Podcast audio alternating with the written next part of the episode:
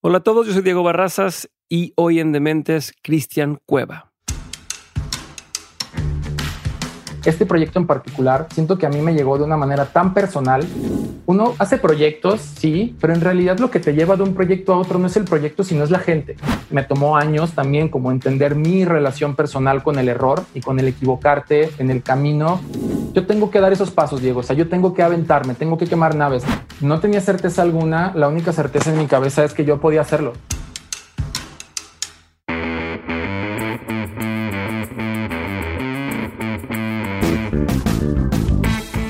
Hola a todos y bienvenidos a Dementes, el programa en el que tengo conversaciones reales, prácticas y sin censura con las personas que se salieron del camino tradicional para hacer realidad sus proyectos y que se han convertido en una referencia para su industria. El día de hoy tengo un episodio con Cristian Cueva y te cuento. Cristian ha presentado su trabajo en más de 15 festivales nacionales e internacionales, entre ellos el Festival Internacional de Cine de Sitges y el Festival de Cine Fantástico y de Terror Mórbido. Es cofundador de Giant Stories, director de contenidos de Shark Tank y La culpa es de la Malinche, y esto lo ha llevado a colaborar con otros contenidos para Endemol y Televisa y desenvolverse como guionista y director en productos audiovisuales como Voces, Bolas de Fuego, El Son del Chile Frito y de la serie corta México 85, El día que la Tierra se movió. En el episodio de hoy, Cristian me cuenta toda su trayectoria, cómo llegó hasta donde está el día de hoy y todo lo que ha hecho para mantenerse vigente. Espero que disfrutes mucho este episodio y sin más ni más, aquí mi episodio con Cristian Cueva.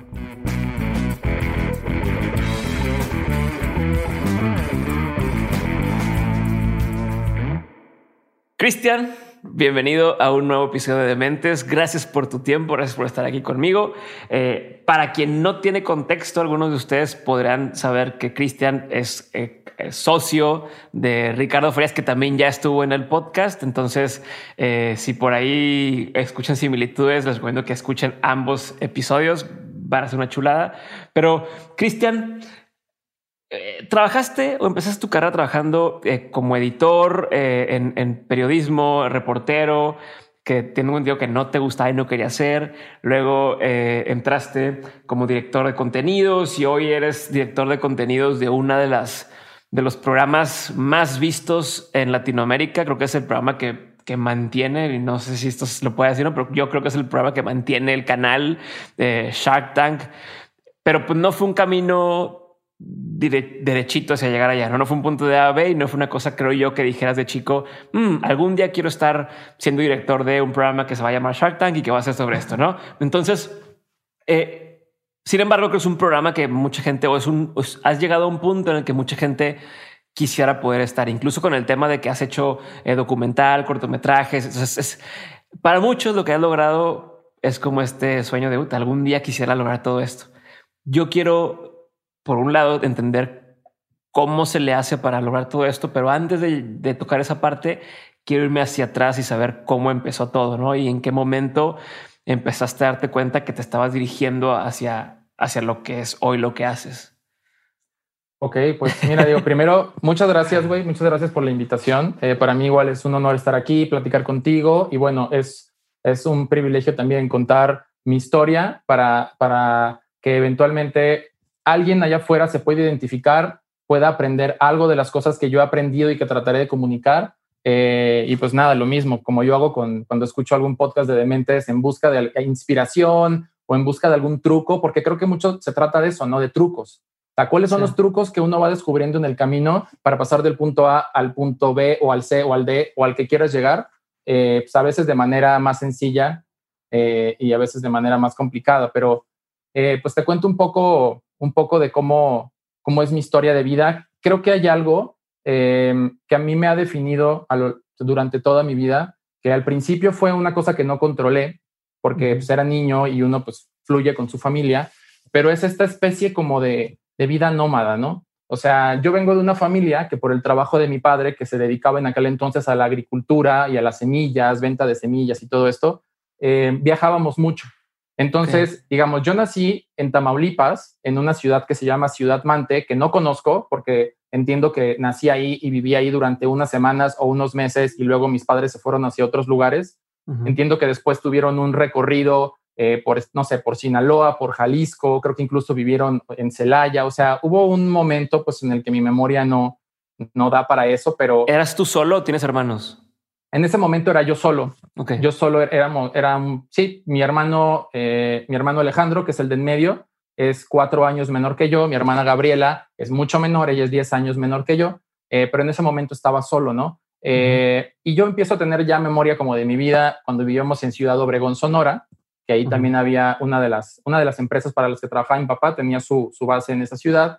Ahí nace mi hermano, luego nos vamos a vivir a otra ciudad que es eh, Ciudad Constitución, en Baja California Sur, una ciudad a la que curiosamente hacía mucho que no regresaba, pero ahora hace unas semanas estuve de visita con, con, una, con familia de mi esposa, entonces hicimos un, una, una, parada, íbamos a Loreto y pasamos por eh, Ciudad Constitución y fue muy curioso porque, y esto creo que puede tener relación, bueno, sí son cosas que tienen relación. Este, llegué a la Plaza Central de Ciudad Constitución Sonora, de, perdón, Constitución Baja California Sur, después de no haber estado ahí por, ¿qué te gusta, Diego?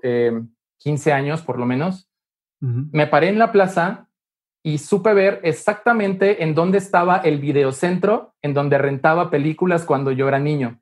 Ok. Eh, y, y es, esa, ese es un lugar muy curioso para mí porque hay muchas anécdotas y mucha inspiración en mi vida que vienen de ese videocentro, de esa ciudad eh, en la que solamente viví, si no tengo, si no me equivoco, dos años. Dos años o tres años máximo, pero entre dos ¿A los cuántos años tenías más o menos ahí? Ah, yo hice el kinder. O sea, habré, habré, que no, segundo y tercer año de kinder eh, lo viví ahí. Es una ciudad en la que tengo de estos recuerdos como muy sensoriales, infantiles, de, de pronto de ciertas comidas, de ciertos lugares, de ciertos golpes que me di, o sea, eh, tenía 6, 7 años, ¿no? Eso es kinder, 6, 7 años. no, tenía creo que más bien como 4 a 6 años. Ah, la madre, o sea, estás, eras un bebé, güey. Es un niño chiquito, o sea, no. Sí, era ¿Y ¿Te acuerdas de eso? Sí, me acuerdo bastante bien de esa ciudad. Eh, me acuerdo de muchos episodios pintorescos, ¿no? O sea, de, de ese lugar. Eh, y particularmente me acuerdo del videocentro de Ciudad Constitución, porque digo, la piratería en ese entonces yo creo que era un, el, mismo gran negocio que es hoy en día, pero me acuerdo mucho porque íbamos a rentar películas y en ese videocentro te ofrecían grabarte en, en otros cassettes las mismas películas que les rentabas. Entonces, ellos te vendían su propia piratería, ¿no? Y lo que hacía mi papá ahí era que nos compraba, bueno, él compraba y pirateaba junto con los del videocentro, eh, cassettes completos, ya ves que antes los podías grabar de dos, de cuatro y de seis horas sí. cassettes completos de cuatro o seis horas de un montón de caricaturas que había en el videocentro y pues ya, ya sabes, de niño las ves y las ves y las ves y las ves. Este, y en esa ciudad también creo que nace mucho como, como mi, mi curiosidad y mi interés por este tipo de lugares. O sea, los, los videoclubes, creo que para todos los que nacimos en los ochentas, el videoclub es un lugar como, como mitológico, ¿sabes? O sea, llegar a ese lugar, buscar entre las opciones que hay, siempre esperar algo nuevo y además, algo que ya no pasa hoy, que esto lo he platicado con un amigo, que en ese entonces ibas a rentar una película y tú sabías que la película iba a estar buena, ¿no? Ajá. O sea, no me preguntes. Hoy en día te metes a Netflix o Amazon o Apple. Toda la razón. Y ya no sabes si las películas van a ser buenas. En ese entonces, güey, llegabas a un, a un videoclub y simplemente escogías, pero tú sabías que iba a estar buena. Lo que Sí, porque no se podían dar el lujo de tener películas malas, ¿no? Tienen cierta cantidad de espacio y tienen que entonces película tiene que estar asegurada que se va a estar rentando y va a estar buena. No lo había pensado así, güey, sí es cierto. Así es. Y, y ese, ese lugar era muy importante para mí. Los videoclubes como que siempre han sido parte importante de mi vida. Eh, y bueno, viví en Ciudad Constitución, luego me fui a vivir a un lugar absolutamente distinto, que es un pueblo en el estado de Morelos que se llama Jonacatepec. No sé si lo conozcas, pero es un pueblito que está como a unos 15 o 20 kilómetros de Cuautla. Eh, yo igual hace mucho que no regresaba y hace un año más o menos eh, regresé con un amigo que conocí ahí y le dimos una vuelta al pueblo, vi la casa donde vivía. Es un lugar muy bonito eh, donde, o sea, justo había otro videoclub que era mi, mi gran lugar de ese pueblo, ¿no? Al que regresaba y rentaba películas. Me acuerdo que las películas costaban 10 pesos para ir a rentarlas, entonces yo iba ahí con mis 10 pesos a rentar películas. Y después de eso, yo en Jonacatepec hice la primaria y un año de secundaria, un año y medio más o menos, y luego me fui a vivir al lugar del que ya diría yo que me considero, que es eh, Los Mochis, Sinaloa. Es donde más he vivido. Eh, mis padres ya finalmente decidieron detener su tour por el país ahí. ¿Por qué viajaban tanto? Porque mi papá trabajaba en una empresa de producción de semillas y más bien eh, como que entre que había transferencias dentro de la misma empresa y mi padre al final también ya quería acercarse al norte del país porque la familia de mi madre está vive hacia ese rumbo. Entonces era, era un poco como, como ir, ir tratando de llegar a... Pero era, como empleado, o sea, era empleado y te mueven allá, no era... Sí, sí, sí. No era, ok. No, mi papá, mi papá era el gerente de una empresa que se llamaba Pronace eh, y entonces en ese momento la empresa, ya no existe la empresa, eh, pero en ese momento mi papá por eso como que cambiaba mucho de ciudades. Eh, entonces finalmente llego a Los Mochis, ahí hago la secundaria, la preparatoria y la universidad, más unos cuantos años de trabajo. y justo creo que creo que regreso a este punto como de los videoclubes y, de, y, de, y del cine, ¿no? Como una constante en mi vida, porque cuando yo llego a Los Mochis, llego creo que tenía como 13 o 14 años Em, tú sabes que esa edad es, es, muy, es muy difícil, uno está muy sensible, uno es muy inseguro, uno te salen granos, te sientes oh. gordo, apestoso, eh, te sientes mal en general con el mundo, tu cuerpo cambia tanto que eres como un mutante, entonces es muy extraño. Eh, y además para mí fue un shock muy grande como el, el venir de, de Morelos, donde la cultura, la forma de ser de la gente es muy distinta, y en Sinaloa de pronto pues me encuentro con estas personalidades pues más recias, las voces, aunque no hay una agresividad real, suenan más agresivas. Eh, al final, pues una secundaria en donde los niños, sí, son niños, al final los chavos pues ya estaban muy, ya se conocían mucho, yo era como el outsider, recuerdo que, que por venir de Morelos, cosa que siempre se me hizo rara, eh, me decían al principio el chilaquil, porque ellos como que yo les sonaba con acento chilango. Entonces, bueno, fue como todo ese momento. Eh, para mí muy complicado, o sea, adaptarme. Y algo que hice, eh, ahora lo veo, ¿no? A la distancia también, como para, para, digamos, sobrellevar toda esa etapa complicada de la primera adolescencia, pues fue como, como eh, resguardarme mucho igual en las películas. Creo que en las películas y en los libros. O sea, perdón que te interrumpo, pero en esa época dices, oye, llegué a esta situación en la que a lo mejor eras el nuevo y demás, ¿te pudiste acoplar? O sea, tuviste como algún grupo, o de qué grupo de amigos eras, de ya es que es la bolita de los no sé qué.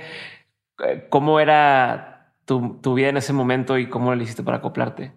Sí, pues justo me costó mucho adaptarme, muchísimo, eh, pero al final creo que justo me hice de, de, este grupo de amigos interesados por la música, por el cine, por los libros. Digo, lo que puedes estar interesado a tus 13, 14 años, ¿no? Como esta inquietud de saber más. Este, y me conecté con esa gente. O sea, definitivamente yo no era de los populares de, la secundaria, eh, más bien era, ahora están de moda, ¿no? no los no populares como Harry Potter y todos ellos, pero güey, no, o sea, de verdad fue una etapa, ese año y medio que hice de secundaria en los mochis fue extremadamente difícil. Y así lo recuerdo, o sea, como un periodo muy complicado personalmente, como adolescente, ¿no? ¿Y tus papás sabían que la estabas pasando mal? ¿O tú no le decías a nadie? Mm, no, yo no lo expresaba mucho en realidad. Eh, pero siempre, siempre he tenido, quizá por eso tampoco era, era una cosa alarmante. O sea, yo siempre he sido una persona como más, eh, no, no me considero introvertido como tal, pero, pero como que fluyo más hacia adentro, fluyo muy hacia adentro y tengo como una, pues no sé, como una, un flujo de pensamiento y una conversación conmigo mismo continua que me hacen también estar tranquilo y estar a gusto así.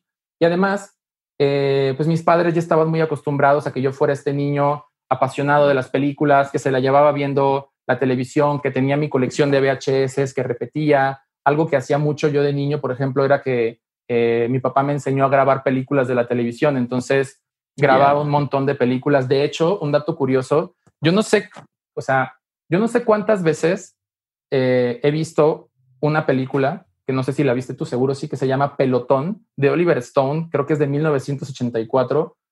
Güey, no sé qué pedo, pero conecté con esa película muy cabrón cuando vivía en Morelos. O sea, la vi una vez, la grabé en la tele y yo era así de los que la grababa, pero obviamente le quitaba los comerciales. o sea, le daba profesional, o sea, bueno para grabar pirata. Sí, era un grabador, era un grabador de películas profesional. Entonces, eh, vi esa película todos los días en la noche, como antes de dormirme. Güey, yo creo que durante más de un año. O sea, es una película que debo haber visto cientos de veces. No lo sé, me gustaba. Es, es muy raro porque es una película violenta y es una película pues, con unos conflictos bastante serios ahí con los personajes, pero a mí me funcionaba perfecto para que ya me quería ir a dormir y veía esa película. ¿Te tranquilizaba? Pues yo creo algo así. no tiene nada que ver con eso. O sea, no es para nada una película arrulladora. No, para nada, güey, pero la veía y, y sabes que así como veía esa, tenía yo mis cassettes consentidos y entonces yo era, tenía mi cassette de Volver al Futuro 1, 2 y 3, mi cassette de Tiburón 1, 2 y 3, mi cassette de Águilas de Acero 1, 2 y 3, o sea, tenía como mis pequeñas colecciones y esas películas las vi muchísimo, repetí muchísimas veces esas películas. Eh, yo creo, obviamente no es que no me gustara ver películas nuevas, pero, pero como que habían algo en esas películas que eran como parte también de mi familia, ¿no? Como que, como que de alguna manera yo conectaba con ellas, me hacían sentir feliz, me hacían sentir tranquilo eh, y bueno, las vi muchísimas veces. Eh, y regresando a Sinaloa, eh, pues una de las no cosas. No te me adelantes todavía, no, no te me adelantes ah, todavía. perfecto. y, y, perdón que haga mucho énsisis en esta parte, pero, sí. pero me identifico un poco en, en, en, la parte porque a mí me costó un poco. una época, me cambié de escuela y, donde, digo, si, si yo estando en Monterrey como quiera, pues si sientes el trancazo y no te acoplas y a lo mejor los intereses de algunos chavos no eran los mismos que tenías tú y entonces eras el raro. Eh, entonces, quería, quería entender, tú yo, era muy como introspectivo, me dices, eh, ¿tú sabías en ese momento el, ok, esto va a pasar? O decías, puta, ya, o sea, ¿cómo evitabas lo que a lo mejor pasa hoy con muchos chavos o incluso adultos que entran en un nuevo ambiente laboral y que te retraes por completo y dices, ya, este es el fin del mundo. Eh, o sea, en la mente de un niño, ¿cómo, ¿cómo evitabas si es que pasaba el decir, no, pues esto ya no pasa nada y al rato sí voy a ser amigos? Entonces quiero entender un poco eso, pero también quiero entender si te acuerdas cómo empezaste a ser amigos. Y te pregunto lo segundo porque sé que hoy eres una persona bastante conectada, tienes bastantes amistades, eh, puede ser que tienes un network chingón, pero quiero, como quiero ver cómo ha sido esa evolución, si se puede indagar un poco. Sí, pues, o sea, de lo primero que preguntaba sobre si yo sentía que eso iba a acabar, no, o sea, güey, cuando eres niño y estás, y eres un, adolescente chiquito, pues, de 12, 13, 14 años, o sea, creo que has vivido tan poco que en, tu cabeza el tiempo todavía no es, no, no, no ha adquirido la dimensión correcta y sientes que nunca vas a salir de ahí, es la realidad. Incluso eh, eso es algo que yo platico hasta el día de hoy. Cuando uno se siente atrapado en una situación de la que no puede salir, de cualquier tipo, personal, familiar, profesional, eh, que es esta sensación como de estar estancado a la que puede uno llegar en ciertos momentos, para mí como que te regresa a esa infancia en la que tus problemas son tan grandes que te superan. Entonces, eh, no, en ese momento no sabía cómo, cómo salir, no sabía cuándo iba a terminar, pero eh, yo creo que todos necesitamos ciertas válvulas de escape o ciertos pilares de los cuales agarrarnos. Entonces, obviamente el pilar más importante es tu familia, definitivamente, o sea, confiar en, confiar en la familia, en tus padres, en tus hermanos, eh, es importantísimo. En mi caso, mis padres siempre me apoyaron y siempre eh, han estado ahí para, pues, para darme ideas y para ayudarme con todo esto, aún, aún que yo no se los dijera frontalmente, pero pues como padres seguro son sabios y te ayudan. ¿Y cómo empecé a hacer amigos? Es curioso que lo preguntes porque ya no me acordaba, pero lo recordé cuando me lo preguntaste. Fue yendo a ver películas con la gente. O sea, hice amigos porque de pronto en la secundaria decían, ay, vamos a ver una película a la casa de fulanito, de fulanita. Y yo, ah, sí, vamos. Entonces como que yo me sentía muy en confianza en ese mundo. O sea, de pronto ver una película era algo, sí, güey, donde me sentía feliz y tranquilo y donde sentía que yo podía convivir perfectamente. Y entre eso, ir al cine con otros amigos, creo que todo partió de ahí, ¿sabes? Hay algo creo que en el cine también como, no solo de ir al cine, una sala de cine, que es un acto comunitario, sino en el hecho de ver películas con otros y reír junto a otros y platicar las películas junto a otros, que creo que conectas muy cabrón con la gente. O sea, el, gusto por ciertas cosas. Yo no soy fanático del fútbol, eh, de hecho, más bien tengo un, un pasado bastante tormentoso con el fútbol. Este, pero, pero veo que la gente se conecta muchísimo cuando son fans del mismo equipo, cuando les gusta el mismo jugador, esas cosas, ¿no? El cine es igual, o sea, el cine te conecta a nivel muy profundo. Y creo que así fue que, que empecé yo también como a, como a sentirme más tranquilo y más libre compartiendo esas aficiones con los demás. Em, ¿Ese pasado tormentoso que es?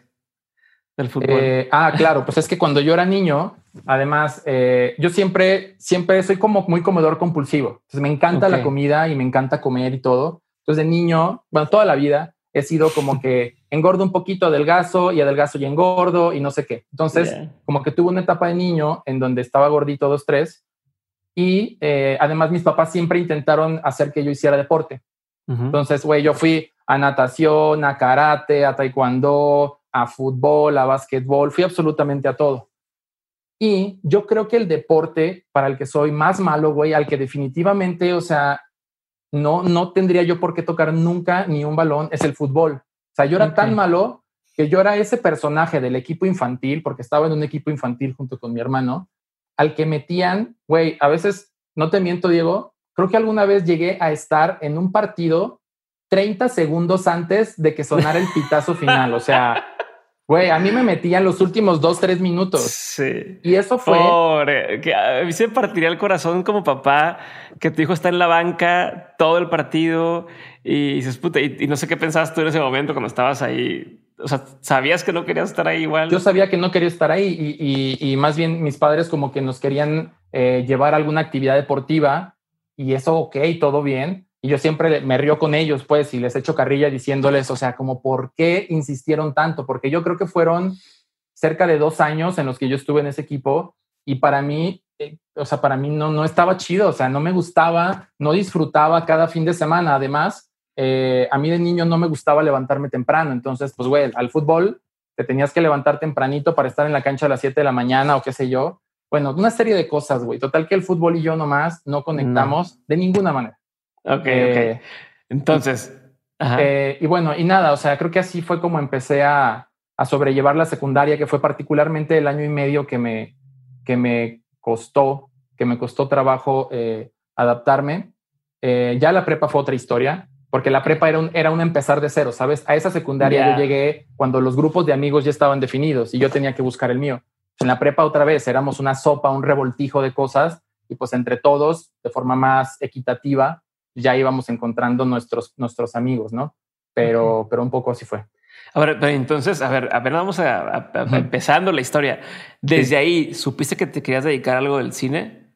O sea, a, escribir, a, crear eh, contenido audiovisual, entretenimiento, o, o, todavía no te caía ese 20? Yo creo que en la secundaria todavía no. O sea, a mí me parecía una, una gran pasión. O sea, era también de los niños que, eh, yo coleccionaba revistas de cine, compraba las, pocas revistas que había en ese entonces, que recuerdo era Cine Premier, Cinemanía, eh, hacía estas cosas como muy organizadas de, ay, voy, a ver todas las películas de este actor y ahora voy a ver todas las de este otro y ahora voy a ver puras películas de este género. O sea, como que tenía ese tipo de, organizaciones en mi cabeza. Eh, me gustaba muchísimo la televisión también. O sea, veía muchísima televisión, muchísima comedia, sobre todo en ese momento eh, para mí estas comedias de media hora como Seinfeld, Friends, eh, Fraser, Will and Grace, o sea, toda, toda esa época de la comedia eh, a mí me tocó como a esa edad y me encantaba y podía pasar horas y horas y horas viendo eso. Tanto así, por ejemplo, que yo cuando llegué a vivir a Sinaloa iba a la escuela en la tarde, porque ya cuando llegué estaba a mitad de ciclo, no conseguí que me metieran en el turno de la mañana, ya no había espacios, entonces eh, dije, bueno, pues estaré medio año en la tarde, el año que viene me paso la mañana. Cosa que no pasó porque adoré el turno vespertino de la escuela y ya nunca volví este, a, la, a la mañana. Pero todas las mañanas yo veía varias películas, veía series, veía toda la mañana desde que me despertaba hasta que me tenía que ir a la escuela, eh, un montón de contenido. Y, y me acuerdo que incluso mi papá me regañaba porque si yo entraba a la escuela, ponle a la una y media, pero la película que estaba viendo acababa a las dos, pues yo me quedaba a ver el final de la película y luego me iba a la escuela. Entonces, pues eso claro que es un problema, pero pues no sé, para mí era como no me podía quedar sin saber, sin saber qué estaba pasando, ¿no? Y luego me metía en muchos líos por eso. Entonces sales de la, ¿en qué momento te diste cuenta que querías hacer eso? No supongo que sales de la preparatoria, entras a estudiar comunicación en, la universidad, pero qué? O sea, ahí ya también, ¿en qué momento te cae el 20 de decir esto es lo mío? Ok, yo creo que lo empiezo a considerar realmente en la preparatoria. O sea, sí, cuando ya, ya como que... La preparatoria además para mí coincide con un punto importante. O sea, donde de más chico sí me apasionaba el cine, pero me apasionaba como el consumo de historias, como divertirme, pasarla bien, refugiarme en él, todo esto, ¿no? Pero eh, pasa algo cuando, recuerdo que eran unas, unas vacaciones de verano, eh, vacaciones, los niños no tienen que hacer. Me acuerdo que ese verano yo iba hacia dos cosas, o sea, además de estar en mi casa, iba a un campamento de básquetbol, que es el básquetbol hasta eso que sí me gustó durante una época, además soy muy alto, entonces se me tenía ciertas ventajas, más, más que ser bueno tenía ventajas.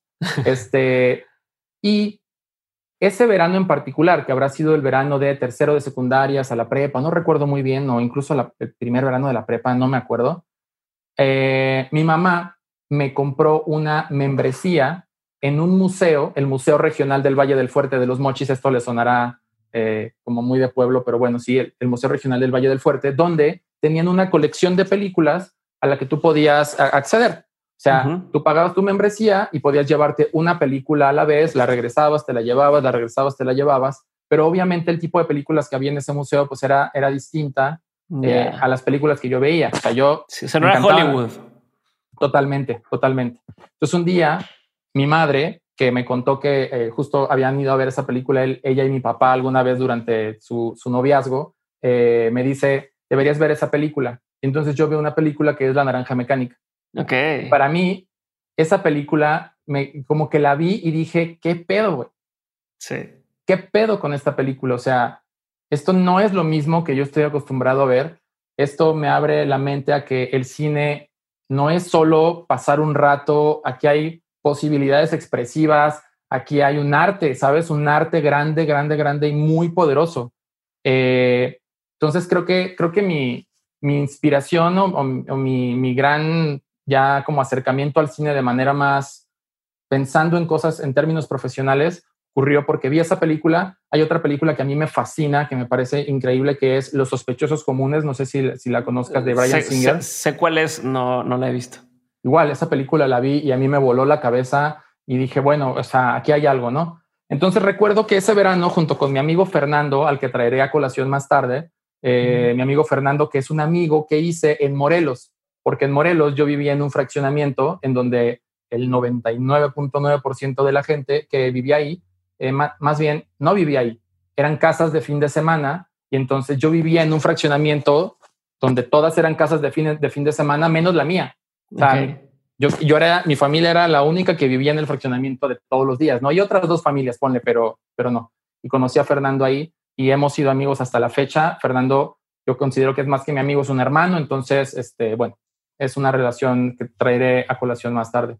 Entonces, ese, ese verano recuerdo que Fernando y yo vimos desde La Naranja Mecánica, Full Metal Jacket, Barry Lyndon, como la, la sabes, la filmografía de Kubrick, creo que la más accesible en ese momento, las más importantes. Vimos eh, la trilogía del Padrino y vimos una serie de películas ya de otro tipo que creo que a ambos ahora estoy hablando de mí, pues, pero me abrieron mucho los ojos a muchas cosas y a que el cine era, era, era un medio muy distinto a lo que yo me imaginaba solo como un entretenimiento. Y entonces, pues pasa la prepa, em, yo me encuentro con ese tipo de cine, pasa otro suceso importante, que es que eh, mi mamá se hace amiga de un, un, que ahora es muy buen amigo mío, eh, de un escritor en Los Mochis que se llama Alfonso Oregel, que él es un escritor reconocido en México por su literatura infantil y juvenil principalmente, porque una hija de Poncho estaba en la misma primaria que mi hermana, entonces estaban como en la sociedad de padres de familia, qué sé yo. Y Poncho, que pues ya era escritor en ese entonces, mi mamá le cuenta de mí, que me gusta el cine y todo, y Poncho le dice, oye, pues deberías decirle a tu hijo que me visite en la tienda, él tenía una tienda de ropa, porque yo tengo películas que le puedo prestar.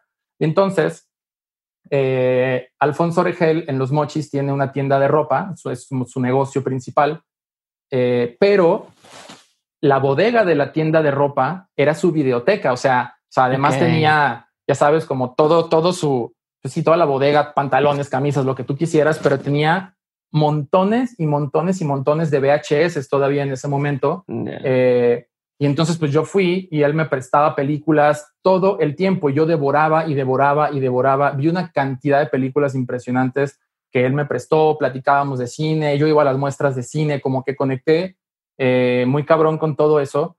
Y pues sí, llega la prepa y, de pronto pues esta idea como de, como de, bueno, pues ahora qué hago, ¿sabes? O sea, me gusta esto, eh, ¿qué hago?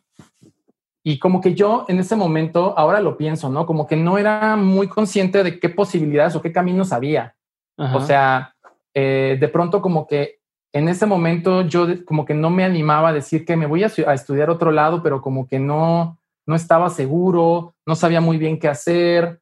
Eh, me acuerdo que fue un verano como muy de crisis de, de, no saber hacia dónde ir, ¿sabes? Porque al mismo tiempo, pues es inevitable, por lo menos en, en, en, la situación en la, que, en la que yo vivía, que pues es una familia eh, mucho más orientada a las cosas exactas, ingeniería, eh, es una familia muy, muy llena de maestros, muy prácticos. De pronto yo tenía esta inquietud muy distinta, entonces no, no entendía muy bien cómo ir hacia allá. Eh, y, mi madre me ayuda, me ayuda mucho también como a, como orientar en mi camino y me dije, ¿por qué no estudias comunicación? A ver, estudia comunicación, piensa si eso es lo que te gusta, prueba un año, vamos a ver y, y ya está. Y tal cual entré a estudiar comunicación en una universidad de Sinaloa que se llama la Universidad Occidente. Eh, y fue... ¿Tu papá estaba de este acuerdo que estudiaras eso? Sí, sí, sí, sí. No, no, en eso como que no, como que ellos eh, siempre, siempre me han apoyado y siempre me apoyaron muchísimo. Eh, y creo que su misión era, era que yo encontrara la manera de llevar a la práctica mis intereses. Entonces, no, nunca hubo un, no estudies eso de nadie de nadie en mi familia. Este, y bueno, entro a estudiar comunicación, eh, una carrera que dura cuatro años. Y algo que, hice yo durante la carrera fue, o sea, además de cursar la escuela, traté de tener otro tipo de, como de actividades. Trataba de ser muy práctico, como que a veces las puras clases no me, no, como que me hacía falta algo, ¿sabes? Entonces, eh, en, la, en la universidad eh, los gobiernos municipales, estatales de todo el país tienen muchos apoyos para proyectos culturales.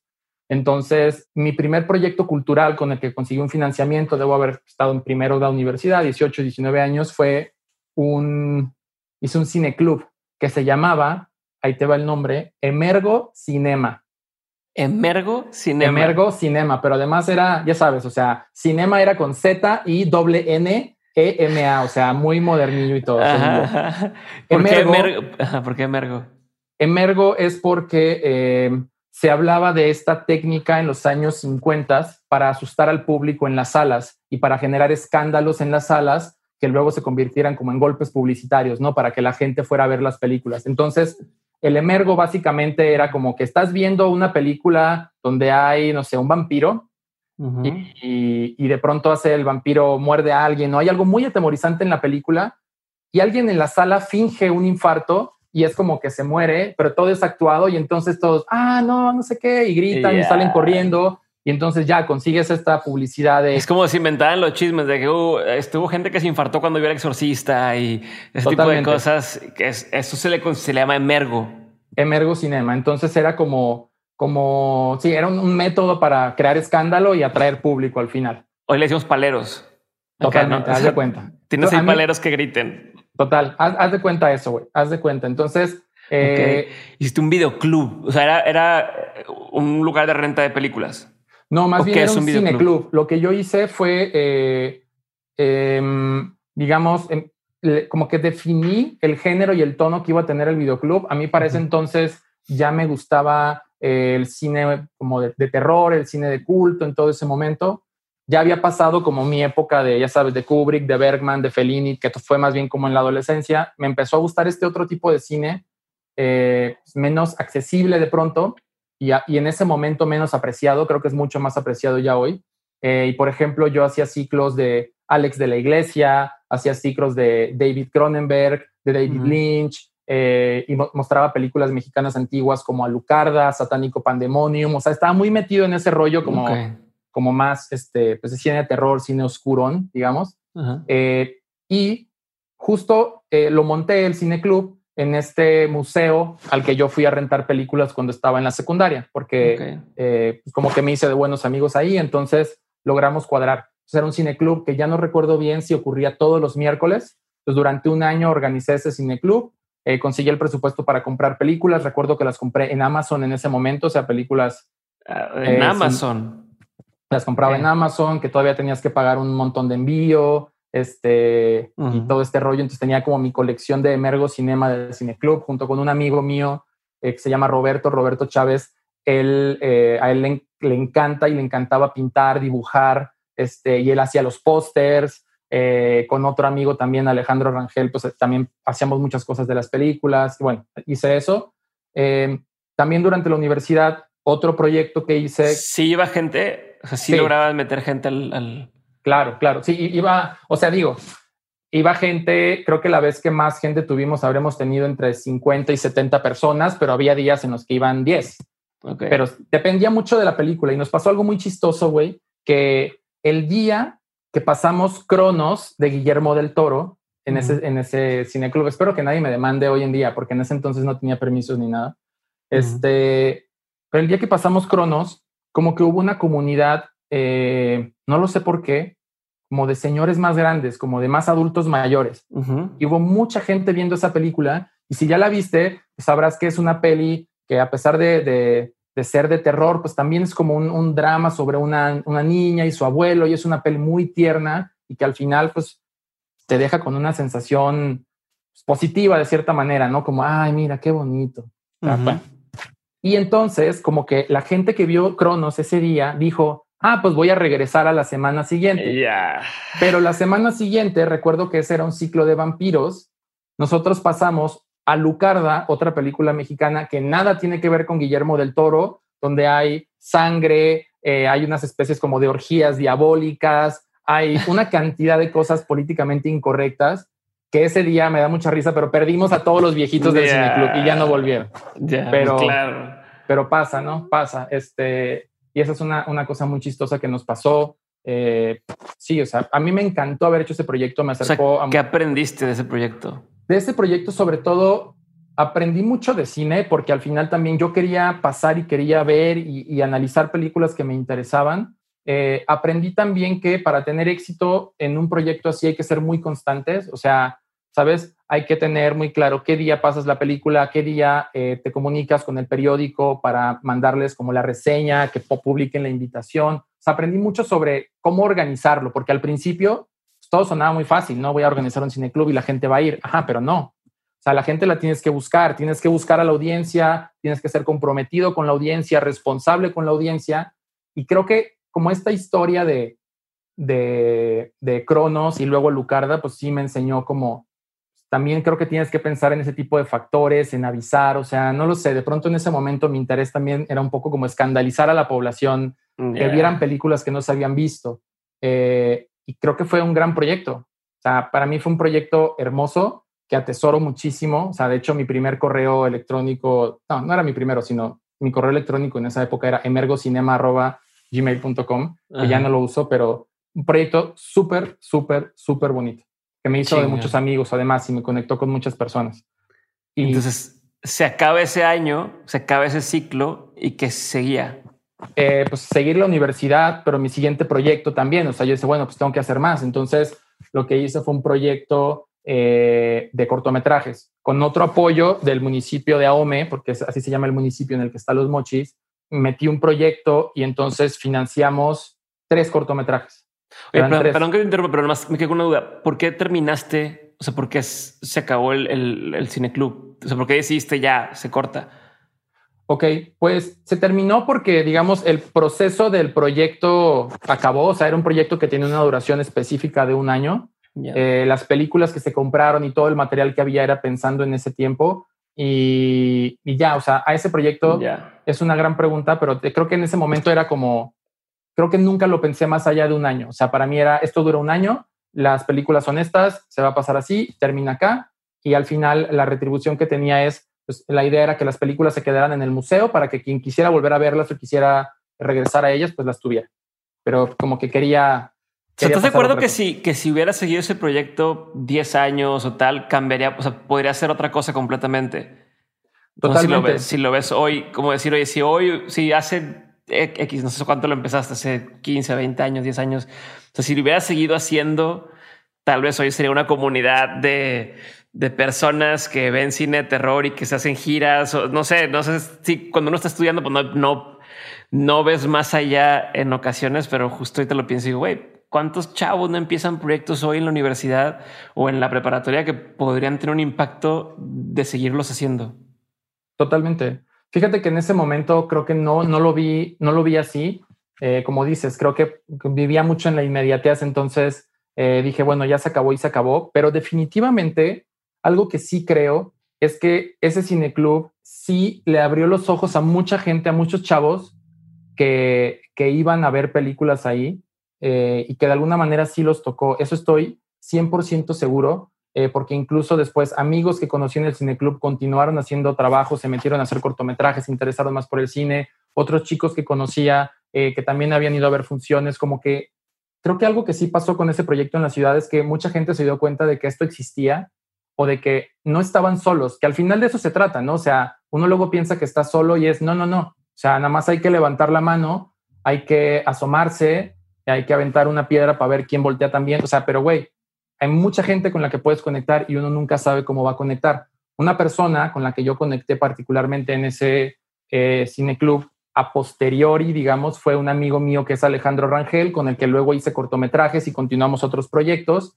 Y diría que otra persona con la que conecté antes de hacer ese proyecto, pero que hasta el día de hoy es, es un, amigo eh, y un, colaborador, un colega importantísimo, importantísimo para mí, fue eh, un maestro que yo tuve en la universidad que se llama Agustín Galván, eh, que Agustín para mí siempre ha sido, y no tengo ningún problema en decirlo, una de las personas más inteligentes que he conocido en mi vida, o sea, de una inteligencia prodigiosa, y que, y que él también me abría mucho la mente a este tipo de películas, ¿no? Como que, como que uno va pasando, Diego, no sé si te pasa, pero uno, uno va, hace proyectos, sí, pero en realidad lo que te lleva de un proyecto a otro no es el proyecto, sino es la gente. Sí. O sea, conoces a alguien que luego te dice, oye, deberías conocer acá y lo conoces y luego gracias a esa relación haces esto, pero entonces conoces a esto otro.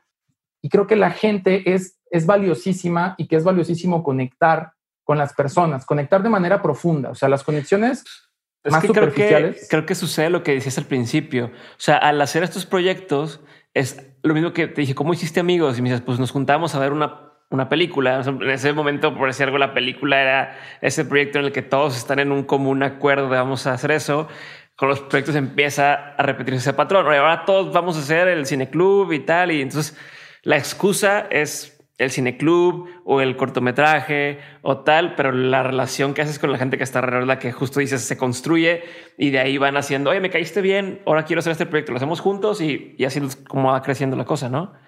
Totalmente. Y creo que el cineclub además a mí me dio mucha credibilidad dentro del círculo cultural de los mochis para conseguir el siguiente proyecto. También de eso va, ¿no? Entonces, eh, nuestro siguiente proyecto fue que hicimos eh, una serie de tres cortometrajes. Eh, esos tres cortometrajes se produjeron pues, tal cual, como en cadena. O sea, hice uno yo, hizo uno Agustín, e hizo otro, otro chico que entró después como al equipo, ya que, ya que el proyecto estaba funcionando. Fue un proyecto, hice un cortometraje que se llama Set, eh, que fue como mi primer corto como más profesional. O sea, ya ahí me planteé, voy a conseguir una cámara de cine digital, que en aquel entonces hablaba del cine digital, no sé si te acuerdas que son los 2000, ¿no? Este, a mí me gustaba mucho, en ese entonces yo era muy fan de un blog que se llamaba Cinema Inc., cuando los blogs existían y eran relevantes. Este, y ahí conocí yo a un personaje que se llamaba, se llama Aaron Soto, que él hablaba de todo un tipo de cine que se hacía más guerrilla, que se hacía con cámaras digitales, que se hacía con amigos, que se hacía contracorriente al final. Entonces, muy contagiado de eso, decidí como, bueno, pues vamos a buscar hacer un proyecto así. Recuerdo que para ese proyecto compré una cámara de cine digital, fui a Tijuana por ella, todo un rollo ahí. Y fue un proyecto que a mí me enseñó mucho sobre un tema que para mí ha sido muy importante, que es el error y el perderle miedo a equivocarte. O sea, porque yo recuerdo hacer SED eh, como un proceso muy a, pesar de que es un proyecto que me gustó mucho, pero fue muy angustiante la idea de siempre estar pensando, me tiene que quedar bien, me tiene que quedar bien, me tiene que quedar bien. O sea, hasta que llegó un punto en el que el corto terminó siendo una carga para mí, ¿sabes? Como una carga muy pesada y, diría que a pesar de que fue una gran experiencia, conocí a gente increíble, colaboré con personas que adoro y que hoy en día todavía eh, tengo una relación con ellas, lo sufrí. Ese proyecto lo sufrí. Y por ejemplo, creo que eso también me enseñó como a, bueno, pues mm, creo que no lo estoy haciendo de la manera correcta, no se trata de sufrir, ya. porque creo que para nada se trata de sufrir. En ese momento no lo vi así, o sea, a mí me ha costado mucho trabajo, eh, me, tomó años también como entender mi relación personal con el error y con, y con el equivocarte en el camino como un método para crecer, ¿no? Como un método para ser creativo y todo, o sea, como que soy alguien que piensa, que piensa mucho, ¿sabes? Siempre estoy como pensando en, ¿y esto por qué? ¿Y esto para acá? Mm, ¿Y si hago así? ¿Y entonces esto por qué ocurrirá de esa manera? Entonces, no sé, como un pensador compulsivo y ya me pasaba en ese entonces. Eh, bueno, hice set, hicimos otro cortometraje que se llama Destello, que fueron los dos cortometrajes principales y nos fue, nos fue bien con ellos. O sea, los movíamos como en un circuito de cortometrajes muy chiquitito, pero, pero a la gente les gustaba, fue un proyecto exitoso. Y debo decir que ese proyecto Luego nos llevó, ya que yo había salido de la, universidad, a tener una colaboración más con Agustín, con otro proyecto, con otro cortometraje que se llamaba Hambre, que conectamos, eh, como sabes, como si fueran una serie de cortos, dos cortos. Sed, Hambre. Ajá.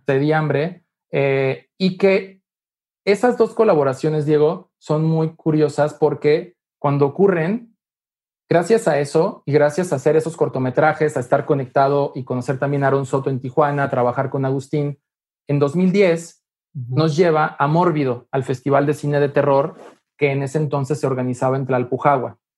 Entonces, eh, si quieres, eh, o sea, no sé, de ahí, de ahí son algunos años, es un brinco de algunos años. quiero, quiero llegar a eso, pero antes quiero tocar un, par de cosas. Pero tengo una duda, ahorita a preguntar, antes de lo que realmente quería preguntarte, esos cortos se pueden ver, se los puedo encontrar, porque me pasa que tengo un montón de invitados que luego dicen, oye, pues yo hice un corto o tal, o conocidos, hice un corto o, tal, pero luego es bien difícil, en, o sea, es como si se crearon, se, se, presentaban en algún festival o algo y desaparecen de la faz de la tierra. ¿Por qué pasa eso? O sea, ¿por, qué luego no hay donde, donde poder verlos? Quizás puta, estaría chingón poder verlo y no hay forma. Creo que en ese entonces nos, nos ocurrió, o sea, si no estoy equivocado, deben estar en Internet, te busco las ligas y te las comparto, eh, pero creo que algo que nos pasó fue que había como dos ideas encontradas. Por un lado, eh, la idea de que el corto tenía que ser medio, o sea, no tenía que salir tanto a la luz para poderlo festivalear, pero por otro lado está otra idea de no, súbelo ya a YouTube para que la gente lo vea y listo. Entonces, creo que en, ese, en esa lucha, o los cortos sí deben, te busco las, las, los links, deben estar en internet, pero al final también son como, como trabajos que ya no movimos mucho. O sea, si te soy muy sincero, como que, como que nos, nos abrieron ciertas puertas y luego los, los guardamos en el cajoncito. Oye, y tu primer trabajo formal, según tengo entendido, fue en tema de periodismo, ¿no? En tema de...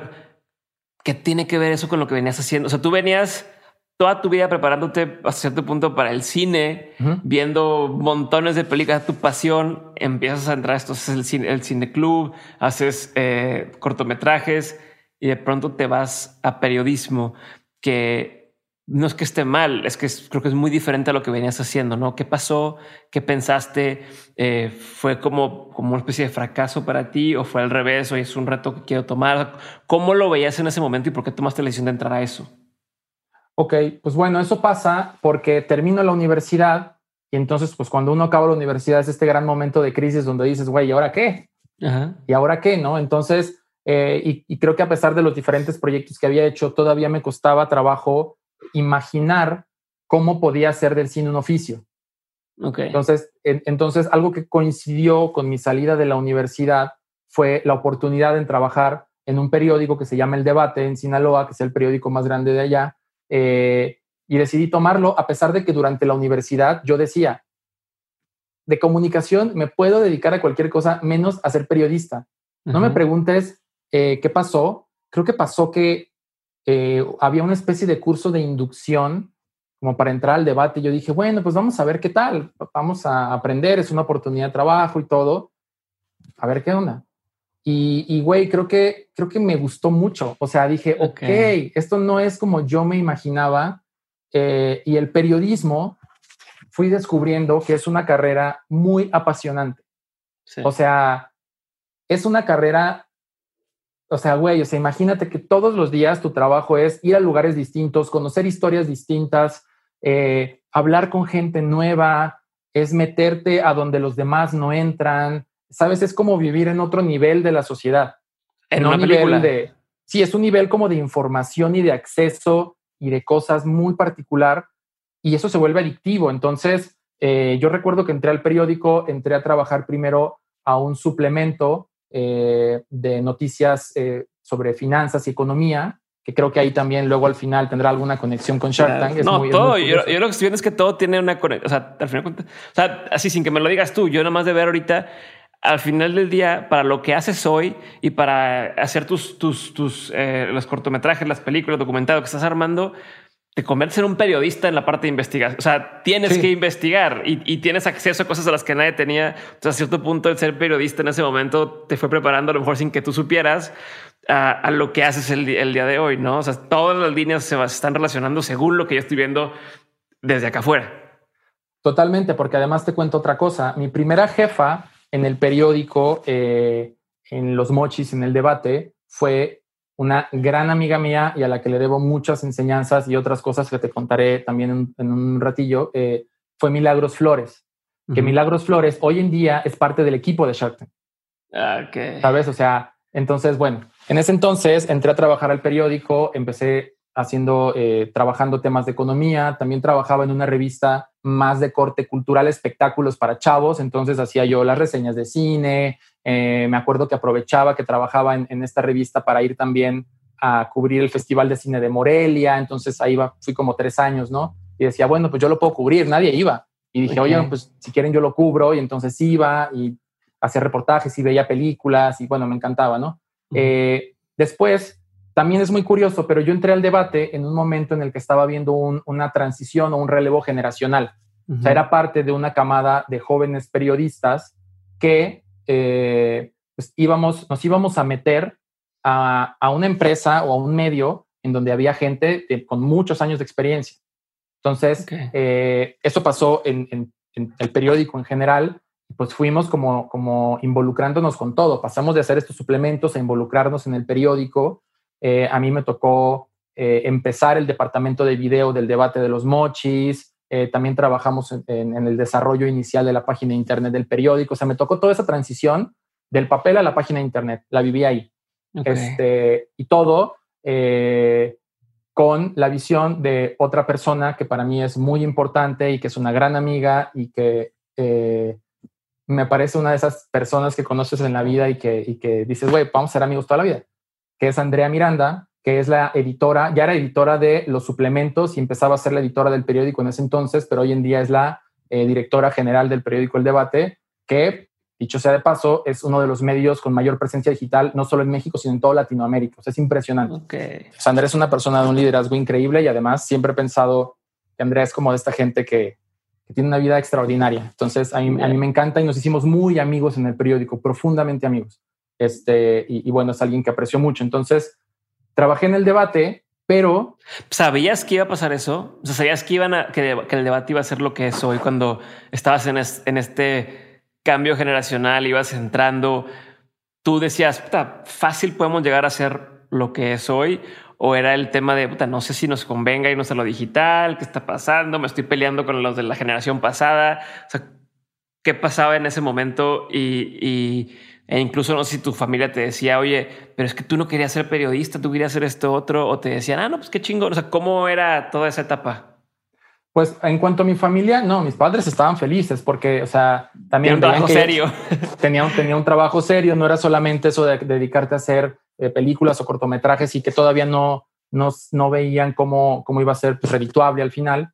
Entonces, no, mis padres felices. Eh, y sobre lo otro que, preguntabas, creo que en ese momento ya se veía lo inevitable, o sea, en ese momento ya se veía, Internet llegó y va a cambiarlo todo, no tiene caso que se resistan, o sea, y evidentemente había gente que se resistía, pero no había caso. Y, algo, algo que debo reconocer, por ejemplo, del, trabajo de, de Andrea y en ese momento la vibra que había en el debate, es que había mucha emoción porque uno, o sea, te hacían sentir y Andrea siempre ha hecho eso, o sea, siempre hay planes siempre hay muchas cosas que hacer, siempre hay retos y siempre es muy emocionante.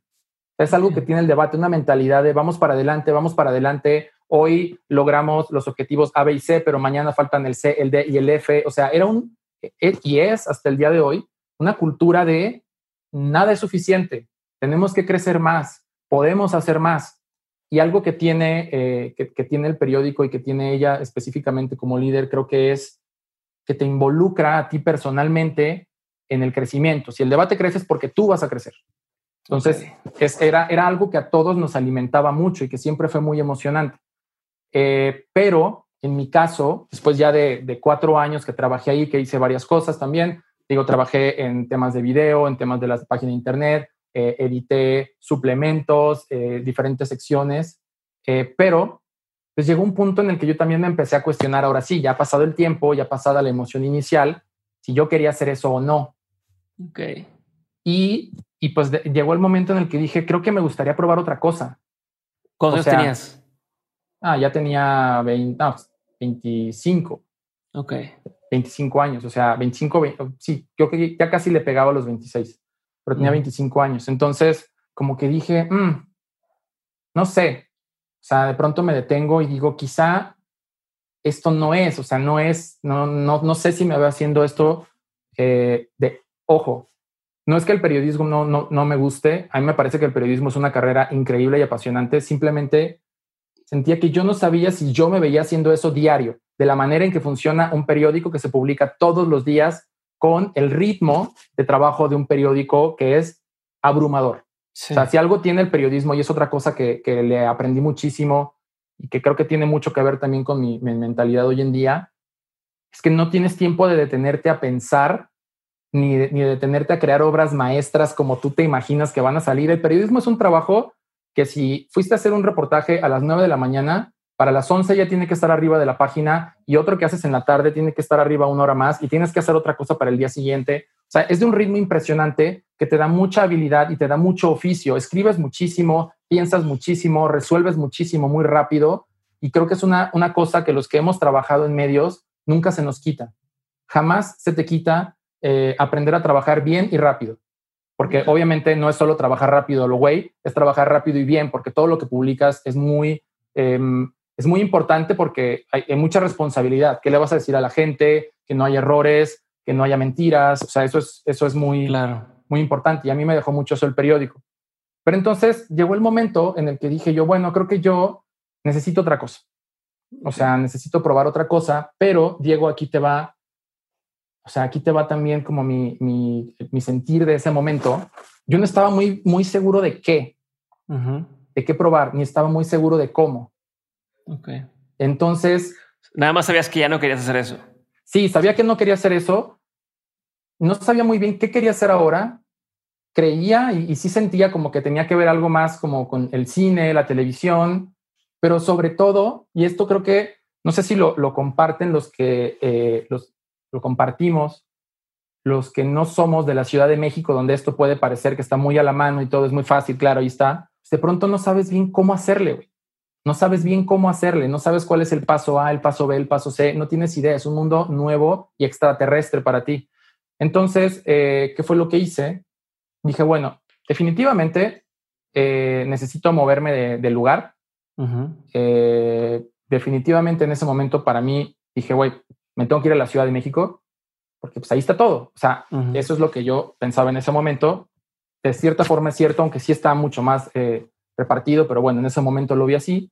Eh, me tengo que ir para allá, pero tampoco es como que me puedo ir con un gran plan. No me puedo esperar a tener el gran plan y a tener un trabajo y a tenerlo todo perfectamente calculado porque pues nunca me voy a ir.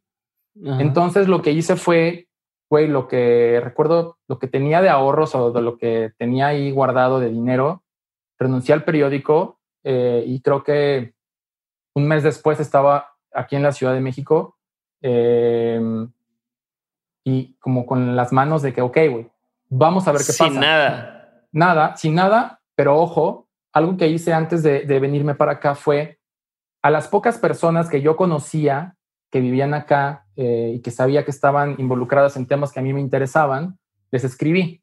Donde les escribí y les dije, eh, por ejemplo, una de las personas a las que les escribí y que también ha sido otro de mis grandes maestros en esta, en esta carrera fue a Pablo Guisa. Pablo Guisa, que era el director de Mórbido, que conocí cuando te conté hace rato, cuando presentamos Sed y Hambre en Mórbido en 2010. Entonces, ¿Este año qué era? cuando te fuiste para allá? Hacia 2012. Ok, o sea, dos años después más o menos lo buscaste. Sí. ¿Habías seguido en contacto con él? Eh, brevemente, pero o sea, sí, sabes, como al correos, alguna cosita, las redes sociales, pero nada, nada, del otro mundo en realidad.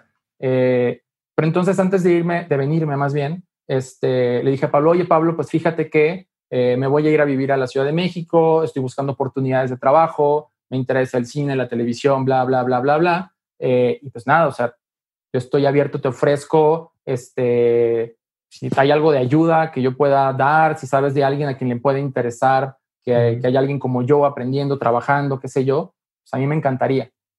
Ahora, otra cosa que quiero contar aquí es, tenía 25, 26 años. A esa edad también uno como que, o sea, obviamente uno es muy joven, pero también eres muy inseguro y dices, güey, ¿no será que ya es tarde? ¿No será que ya, pues ya más bien yo ya debería estarme, ya debería saber qué quiero hacer? Pero eso es otro como de los grandes mitos que, que, por lo menos a mí me ha tocado ya sacarme de la cabeza. Es, güey, nadie sabe qué quiere hacer. Y está bien, si alguien sabe, perfecto, muy bien, lo felicito, qué chido, pero no todos sabemos qué queremos hacer ni cómo lo queremos hacer. Esa es una realidad. Sí. Y uno no puede sentirse mal por eso. Seguimos improvisando hasta la fecha, ¿no? Este, o sea, vas, vas, vas muy... Pero a ver, antes de pasar a esa etapa, ¿cómo, cómo, o sea, ¿Hubo algo específico que detonara el me quiero salir de, de donde estoy? O sea, ¿recuerdas que hubo algún momento donde dijeras, ya no quiero estar aquí en el periódico? Mm, creo que fue eh, que mi última etapa en el periódico, yo mm, fui a trabajar a Culiacán. El periódico está en todo el estado. Fui a trabajar a Culiacán y creo que ahí, ¿sabes? Creo que el, el, el estar fuera, el haber trabajado en ese otro proyecto que específicamente ahí lo que hacía era tenía como una división de suplementos para unos periódicos, que, periódicos eh, económicos que se publicaban. Em, como que en ese momento, sabes, como que dije, mm, no, diría que más bien fue la mezcla de eh, el proyecto nuevo en el que estaba, más el cambio de ciudad, eh, más, no sé, cierta incertidumbre y quizás cierta seguridad también de, pues, no sé, de haber hecho otras cosas, de, de, no vivir ya en los mochis, como que dije, güey, pues si ya estoy aquí, ya me voy de una vez.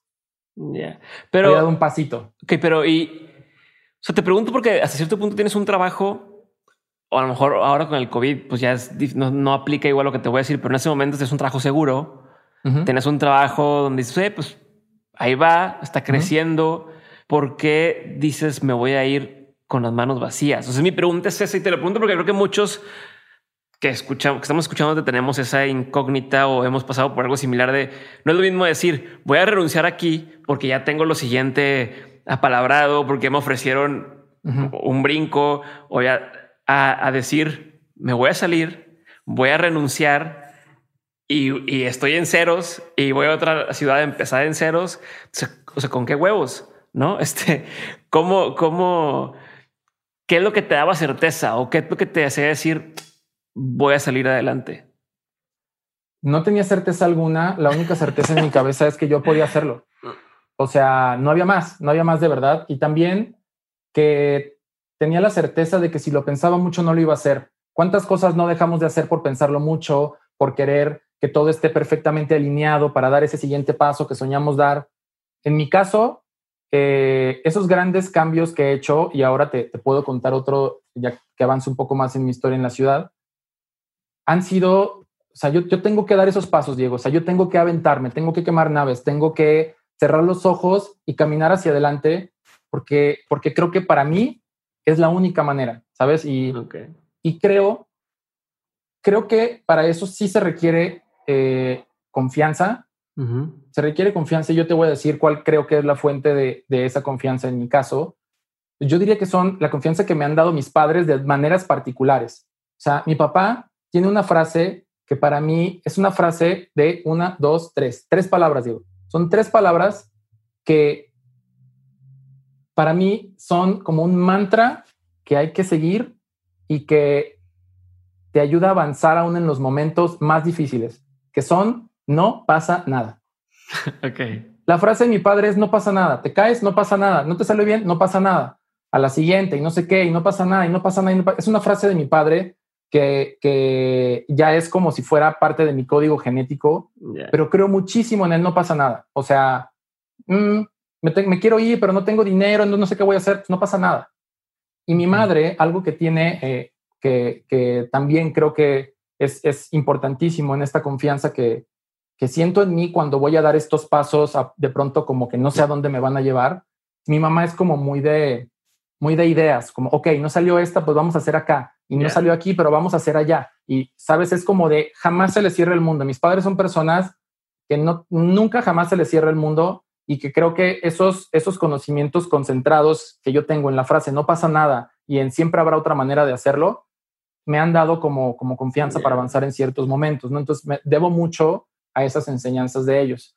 Entonces, güey, yo sabía que no tenía mucho dinero, sabía que el dinero no me iba a alcanzar para estar mucho tiempo en la ciudad, eh, no tenía idea de qué hacer, no conocía casi a nadie, pero dije, pues es que si no lo hago así, si no lo hago aquí, mira, por ejemplo, tengo aquí en mi mano la frase ahora tatuada, no me la hice hace tanto, tendrá unos dos años, pero al final es como el, güey, aquí y ahora, listo, vámonos. Trabajar, que sea como tu centro de trabajo desde el cual puedas operar, trabajar, planear, todo lo que necesites, adelante.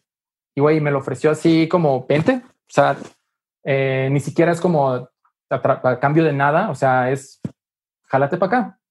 Este, y güey, yo, y yo lo hice porque, porque con Pablo también hay como una confianza, eh, pues muy, diría yo, no, no la llamaría particular, es como una confianza total. O sea, hubo una confianza y, y, una cosa inmediata también de, sí, confianza, Diego, porque yo siento que, que, si algo tiene el network de personas valioso que uno tiene es que confían en ti y tú confías en ellos. Entonces creo que hubo, creo que hubo una cosa ahí también como de confianza con Pablo. Eh, y empecé, sí. Pero ¿cómo decías en quién confiar y en quién no? Y me ah. porque, porque justo mientras me estás contando esto, me has mencionado varias personas y me llama la atención cómo te expresas de, de, de esas amistades. Sea, que no nada más, ah, mira, un conocido, o sea, me haces el énfasis de este es un gran amigo o esta persona es una gran amiga, eh, hermano, tal. Y qué es lo que te, no sé si, si desde que lo conociste dijiste, estas personas sí, a huevo, hago clic y ahí está, o, o dónde está o en qué momentos donde alguien pasa de ser un amigo a un gran amigo eh, o a un confidente o como esto que dices que existe esa confianza con, con, que sabes que vas a poder confiar en esa persona de aquí en adelante. ¿Cómo identificas tú eso? ¿Cómo, cómo haces ese brinco? Pues ahí te diría que creo que es una cosa como de feeling. O sea, para mí es gente que sé que, que no está blofeando, que no me está mintiendo, que no está solo como haciendo un bla, bla, bla, bla, bla para impresionar o para Mm, como para, ¿qué será? O sea, sí, como para hacerte a ti una idea distinta de lo que es en realidad. Hay algo que creo que se me da y creo que es este, como tener este feeling de confianza con la gente. O sea, yo sé, creo que rápidamente en quién confío y en quién no confío. Y eso sí, no, no, le, no le encuentro una explicación más allá de, de que me, me, siento muy en confianza con la gente con la que sé que está siendo sincera. Y mientras, mientras menos sincero es alguien, también lo veo y digo, bueno, a lo mejor ahorita no está siendo sincero porque no nos conocemos tanto, pero pues eventualmente ocurre. Hay veces en las que no. Sabes, es, es una cosa como de química y, y, sí creo que creo que sí me, me expreso así de, de, muchas personas porque eh, lo mismo, regresando al network, para mí es mucho más importante la calidad que la cantidad. O sea, para mí los vínculos profundos con personas son, eh, son importantísimos porque creo que ahí es donde uno, donde la, donde la verdadera afinidad de intereses, de objetivos, no solo profesionales, sino personales, empatan. Entonces, entonces tú sabes que esa persona y tú, quizá de diferentes maneras, pero quieren lo mismo o cosas muy parecidas. Y ambos, o cuando son más, pues más, podemos ayudarnos uno al otro, tanto a lograr nuestros objetivos, a potenciar nuestras habilidades, a abrirnos puertas, a generar amistad. Y, creo que eso es algo que se puede hacer eh, en perdón, en, con poca gente, no con mucha. Uno, claro, puede tener muchos conocidos y sí, sí, yo lo conozco y sí es mi amigo. Ah, por supuesto, claro, el otro día comí con él. Sí, todo eso se puede. Pero creo que las, las relaciones que verdaderamente tienen una trascendencia en tu vida son las relaciones profundas. Y esas relaciones son invaluables y son cosas que hay que agradecer. Desde mi punto de vista, hay que agradecerlas muchísimo. Em, Chingón. Me gusta, no, me gusta. Este, estábamos en la historia de Pablo, de, Pablo. De, Morbio, pero Sí, se me hace bien cabrón como esto que mencionas de, de, que o sea, ambos quieren cosas similares, sin embargo, no es competencia. O sea, no, no, es un me voy a chingar, o sea, no de ay, qué padre, me aprovecho de él para yo llegar, sino es ambos eh, vamos viendo cómo nos echamos la mano para, para lograr esta meta en común, que, que, en común entre comillas no significa que quieres el mismo puesto, significa que quieren trascender en cualquiera que es eh, el ámbito de cada uno. Y se me hace bien, bien, bien interesante y, algo eh, valioso que hay que seguir tomando en cuenta. Y es para mí un recordatorio de, ay güey, ¿quiénes son realmente los verdaderos amigos, no? Este, entonces, bueno, te interrumpí. Estabas empezando a contarme qué pasó. Llegas a la oficina de Pablo, te dice aquí vente, trabaja aquí, dijiste hay confianza, te pusiste a jalar ahí. O sea, no, hay, no hay trabajo, más bien es hay espacio para que hagas lo tuyo. Sí, totalmente. Y, empecé como a, como a tejer, como pues ya, o sea, empezar a, a, conocer un poco más la ciudad. Además de que sí había una oportunidad en Mórbido, que es que Pablo me dijo, por esta oficina se paran directores de cine, productores, guionistas, escritores, hay un montón de gente a la que podrías conocer. Entonces, pues a partir de ahí te pueden, te pueden este, salir más cosas. Al final, eh, todo eso pasó, por supuesto, o sea, conocí a muchas personas ahí. Eh, en esa etapa, por ejemplo, eh, yo conocí a Adrián García Bogliano, que es el productor de mi documental Girón. conocí a, a, Ricardo, lo conocí a través de Morbido, pero más adelante. Ahora, ahora llegó ahí, pero em, conocí también a Bernardo Esquinca, que es un escritor de, literatura de terror, con quien pequeños vínculos nos han hecho caminar en caminos parecidos en más de una ocasión. este, y bueno, algo que sí hacía yo para Mórbido, obviamente, pues también pienso que una, una retribución, más bien, uno tiene que ser, tiene que retribuir a, la gente a la que te apoya. Eh, pues para mí también, yo trabajaba mucho en ese momento, hacía muchos, escribía mucho para la página web de Mórbido, que en ese momento era una página más sencilla, eh, yo hacía entrevistas, escribía noticias de películas, porque el tema me, me apasionaba y porque además fíjate, cosa curiosa, el periodismo, que era algo de lo que yo venía huyendo, me estaba ayudando a conocer gente y a conectarme pues, con, con, con, el mundo que a mí me interesaba habitar. Entonces, está bien cabrón cómo terminaste en ese, o sea, bueno, cómo no terminaste, pero cómo llegaste a ese punto en el que se juntaba periodismo y cine de terror, que era lo que te estaba gustando, ¿no? O sea, dices, puta, mandado a hacer. Totalmente. Y es, es que pues es lo que tienes a la mano, güey. O sea, yo decía, bueno, ¿cómo puedo conectar a la gente aquí? Pues entrevistándolos, ¿Por qué? Porque pues sé hacer eso, porque es, un trabajo en el que tengo ya como una, un historial. Entonces entrevisté a diferentes personas, entrevistaba, ya no me acuerdo de todos, pero entrevisté a Adrián, entrevisté a Bernardo, entrevistaba a otros directores de cine, pero, pero al final era un poco todo como, pues, como, como entrar, ¿sabes? Eh, eh, era como, vamos a entrar, porque, porque los, los munditos son como, son como habitaciones que están cerradas y que uno tiene que ver la manera de abrir la puerta. Entonces, pues nada, güey, e, empecé así, pero, aquí pongo un pero, la realidad es que también, pues mis ahorros se me iban acabando. Entonces yo decía, ok, se me están acabando los ahorros. Otra cosa que yo hice que a mí, eh, que para mí también fue importante, es que en ese momento, eh, no sé si recuerdas esos años que habrán sido 2012, 2013, 2012, más o menos, la revista Vice, todavía, Vice todavía no era un medio como tan no estaba tan, tan, tan, tan sólido en las redes sociales como hoy en día, que hoy Instagram, Facebook, este, cualquier cosa, pues Vice está en absolutamente todos lados. En ese momento Vice todavía era un medio un poco más pequeño, todavía creo que más contracultural. Eh, entonces, un amigo de los mochis, no, un amigo del debate de Culiacán me contactó con el que en ese momento era el editor de la revista Vice y el editor del proyecto en México, que es un chico que se llama Bernardo, que Bernardo ahora eh, ha crecido muchísimo, veo y que ahora trabaja en Netflix en temas de documentales y muchísimas cosas, pero bueno, nos conectó a mí y a Bernardo y, recuerdo que hice varias colaboraciones con la revista Vice en ese momento, colaboraciones escritas, escribía sobre historias extrañas, ¿no? Como del mundo del cine de terror, una vez escribí un artículo sobre eh, cine de ciencia ficción en el resto del mundo, porque pues, normalmente pensamos en, ciencia ficción en Estados Unidos, pero pues hay ciencia ficción en África, en Argentina, en todos los países. Hice varias cosas con ellos, fue un, fue un vínculo también interesante, eh, pero bueno, el dinero se me acababa, se me acababa el dinero. Entonces, eh, durante un tiempo también regreso a los amigos porque neta que cómo, cómo, cómo son importantes. Eh, recuerdo que un tiempo Milagros Flores, de la que te hablé hace rato, que fue mi primera fue en el debate, ella ya se había venido a vivir aquí a la Ciudad de México porque eh, ella entró a trabajar al periódico Reforma. Okay. Entonces salió del debate, se vino al Reforma, ya vivía acá y tenía otro amigo que es un gran amigo mío también de la vida, eh, eh, Roberto Chávez, el pollo, que es así un, personaje también que es una constante en mi vida y al que quiero muchísimo. ellos dos ya vivían aquí y ellos dos ya tenían trabajos estables aquí.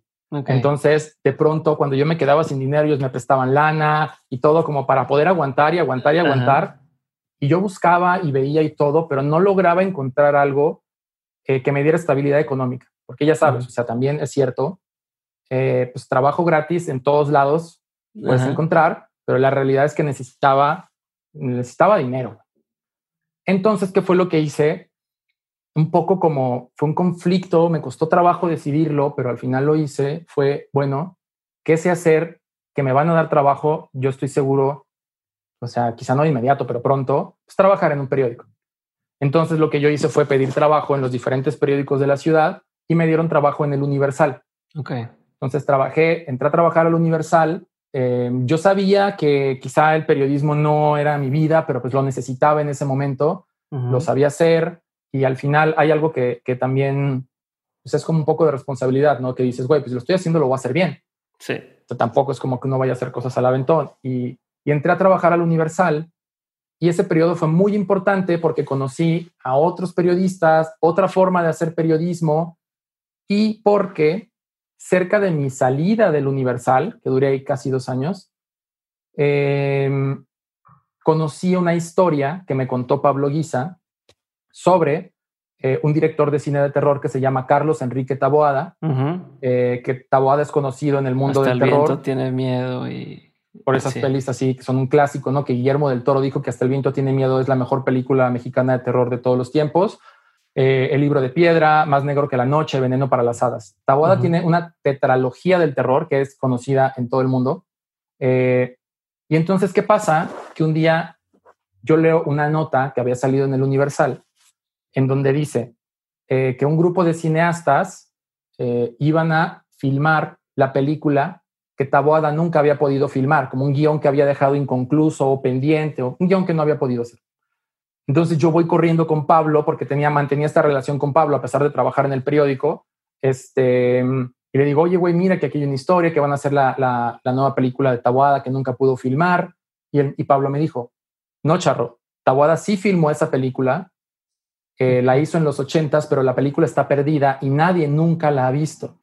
Entonces, como que yo quedé, ¿cómo? O sea, hay una película de Taboada perdida, neta, o sea, este güey que es como el emblema del cine de terror nacional, tiene como su, que será como su joya perdida, güey, así misteriosamente, eh, pues ya, y, y, es como, como le decía un personaje del docu, no recuerdo, pero era una frase muy, muy, muy rimbombante, pues, pero, o sea, bueno, Taboada tenía esta película perdida que nadie había visto y de pronto yo dije, ¿qué pedo? ¿Dónde está esa película? Esa película tiene que estar en algún lado.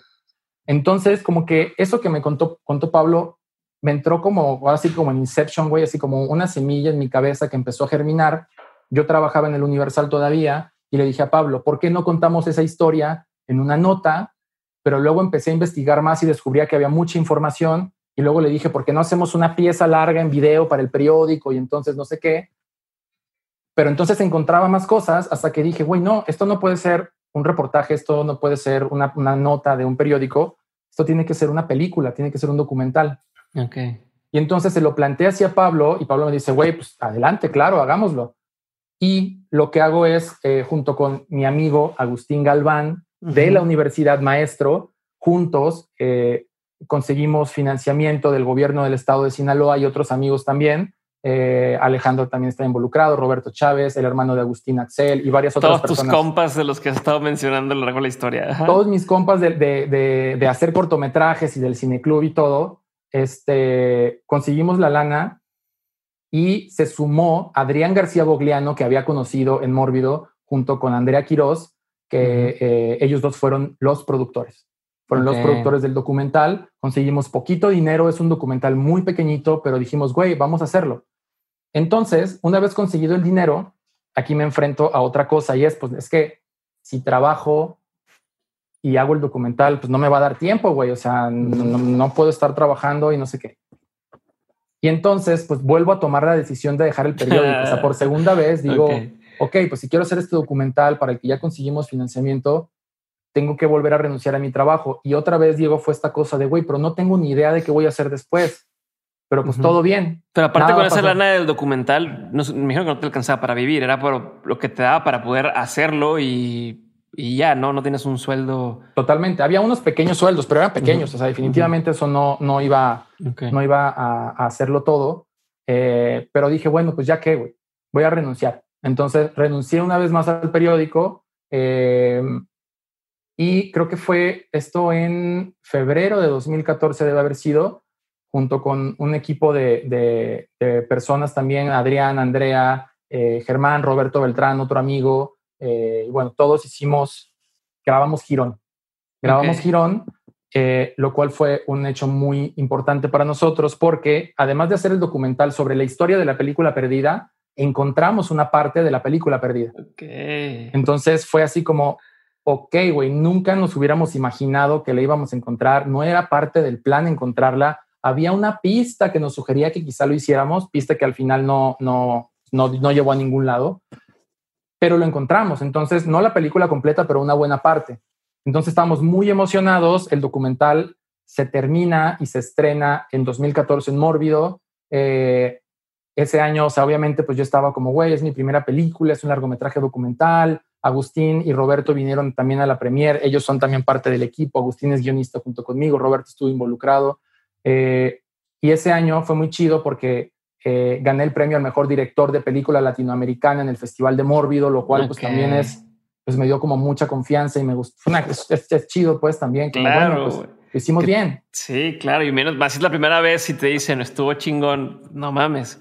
Lo hicimos bien, porque además yo no sabía cómo hacer documentales, güey. Yo siempre había estado más enfocado a, tenía, tenía como bagaje de cine de ficción, pero no de documental. Entonces me tuve que poner a ver los documentales que encontraba, encontré ciertos estilos con los que yo me sentía identificado y pues tratamos de hacer algo parecido a eso, eh, pero pues era una experiencia completamente nueva. Otra vez, pues, no sabes a dónde te va a llevar la vida, ¿no? No sabes qué te va a poner enfrente, tú piensas que vas para adelante porque vas a llegar sabes, del A al B, pero en realidad llegas al C, quién sabe cómo, y es igual de bueno, a veces es más bueno, o sea, pero bueno, pasan esas cosas. Eh, y en este periodo, Diego, también es un momento en el que se mezclan muchas cosas. Eh, también debo decir, por ejemplo, que eh, yo me vine a vivir a la Ciudad de México y, Gladys, mi esposa, que en ese momento todavía éramos novios, se vino al poco tiempo a, a vivir para acá vivimos juntos al poco tiempo ya de, que ella estuviera aquí. Es alguien de, que, de quien he aprendido muchísimo también, porque algo, Gladys es periodista y algo que tiene ella que le admiro mucho es como mucha determinación y mucho enfoque. O sea, Gladys es como, no deja de ver el punto al que quiere llegar. Eh, y, eso es algo que yo aprendo mucho de ella, porque, porque de pronto a mí veo muchos puntos, veo muchas cosas y todas me interesan. Entonces, ok, pero Gladys es muy, muy centrada y, admiro mucho esa cualidad en ella. Y además, por esa época también, ya fue donde yo conocí a mi actual socio, que es Ricardo Farías, que es otra persona eh, con quien hemos hecho una cantidad de proyectos y creo que nos hemos eh, como apoyado profesional y personalmente en muchas situaciones que nos han llevado al día de hoy, en donde la verdad tenemos un proyecto considero muy saludable, con mucho futuro, muy propositivo y muy interesante para el contexto de México. Pero bueno, yo por ese entonces eh, terminé Girón, te hablo de mediados del 2014. Y pues el proceso, claro, pues la postproducción y todo, pero pues ya terminamos de grabarlo. Ahora hay que buscar qué hacer. Otra vez me enfrentaba a esta cosa que parece que me, me encantara, ¿no? Pero no. Eh, ahora qué hago, güey? Pues ahora necesito más trabajo. Y por ese entonces yo había conocido a Ricardo, habíamos hecho algunas cosas para el sitio web de Morbido juntos. Perdón que te interrumpa, me quedo en, en, eso, pero antes, ¿dónde está el mentado, la mentada película? Ah, estuvo muy chido, güey, porque ahí te va. Nosotros pensábamos que la película estaba guardada en una bodega de algún personaje en Los Ángeles o en Tijuana y estábamos tratando de seguir esa pista que al final no llegó a ningún lado, pero como parte del documental, eh, nosotros teníamos programadas visitas tanto a la Cineteca como a la Filmoteca de la UNAM a revisar los archivos porque nos interesaba ver cómo es que eh, pues, estas instituciones resguardan materiales antiguos, qué tipo de bóvedas, a qué temperatura, o sea, todo esto lo queríamos ver, ¿no? Para también entender esa parte de, pues, de la historia del cine y cómo se conserva. Entonces, eh, fuimos a la cineteca, todo bien, nuestra grabación, fuimos a la filmoteca y en la filmoteca hicimos un recorrido por las bóvedas, ya lo estábamos terminando, o sea, ya es como, ah, ya terminamos de grabar, eh, el, el señor que sale en el documental que nos ayudó a hacernos como un recorrido, ¿no? Y explicarnos cómo es que los materiales de la película se van destruyendo a lo largo del tiempo. Y él nos dijo, eh, no creo que exista ninguna copia de Girón de Niebla, se llama la película perdida de Taboada. Entonces, cuando ya estamos guardando nuestras cosas y ya nos estamos yendo, Roberto Beltrán, el fotógrafo del documental, estaba metido como en unos estantes ahí de donde estaban guardadas unas cintas de una pulgada y me dice, hey, güey, ven, ven, ven, así como, como discretamente, ¿no? Y yo me acerco y encontramos un, una caja de un cassette de, cinta de una pulgada que tenía una referencia a un pueblo, a un archivo en particular de uno de los productores de esa película. Además estaba el nombre del productor. Y entonces agarramos la película, la abrimos y vimos que adentro, en la cinta, decía Girón, parte 1. No. Nos quedamos como, no mames, o sea, neta, estamos encontrando esto aquí así, casi que por accidente. Y entonces fue otra vez, prendan la cámara, tráete el sonido, vamos a grabar. Y tenemos como un breve momento justo en el documental en donde, donde eh, este señor Juan, que es el encargado de la bóveda de la filmoteca, eh, nos vuelve como a regresa y nos explica y no, mira, pues es que ah, pues siempre sí. uno luego no sabe qué tiene. Lo que pasa es que hasta donde tengo entendido, no sé si eso ha cambiado o si, o si me equivoco, pero como que no tenían en la filmoteca en ese momento una máquina para revisar cintas de una pulgada. Y entiendo que todo ese archivo de cintas de una pulgada llegó en resguardo porque el lugar en el que se grabó la película, que era un estudio, ya no lo es. Y es como que vamos a deshacernos de todo ese material, pero pues no hay que tirarlo, hay que guardarlo en un lugar adecuado. Entonces, como que no tenían muy claro qué tenían ahí. Eh, además de que no lo decía en la caja por fuera, sino tenías que revisar, pero pues nosotros ya teníamos como la información, ¿no? Entonces, fue un accidente, fue una casualidad, pero pues una casualidad muy, muy chida y que, pues nada, para nosotros fue, el documental se hizo a partir de ese hallazgo, o sea, sabes, es otra cosa, tiene otra relevancia y es importante, creo, por eso, porque demostramos que esa película sí existió. que no era un mito. Exactamente, que no era un mito. Eh, y bueno, en el docu que muy pronto, espero, porque hace poco ya eh, firmé como todo el tema de la distribución, espero que lo puedan encontrar en alguna plataforma, yo creo que ya no tarda mucho, este, pues podrán ver como algunas imágenes ¿no? de la película, el, principio sobre todo. Este, pues nada, ese es un proyecto que... Qué cabrón, qué chingón. Como, o sea, no te imaginas que lo ibas a realmente encontrar. o sea, empiezas esta búsqueda sin saber en qué va a quedar y resulta que, ¡pum!, encontraste algo que a lo mejor pues, hubiera seguido ahí perdido años y años y nadie hubiera agarrado la batuta de decir, bueno, pues vamos a hacer el, proceso, ¿no? Si nadie lo busca, sabes, también era una cosa como que yo no sé si alguien más lo había buscado, pero bueno, nosotros eh, las casualidades, las conexiones, todo, pues me, también me llevó como a encontrar esa, esa pregunta, sabes que esa búsqueda se me metiera en la cabeza y que fuera, ah, bueno, la tengo que encontrar. Y ese proyecto fue muy cool eh, porque además de presentarlo en Mórbido, se presentó en algunos otros festivales más de corte de terror, porque al final es un documental, pero la historia está muy relacionada al cine de terror.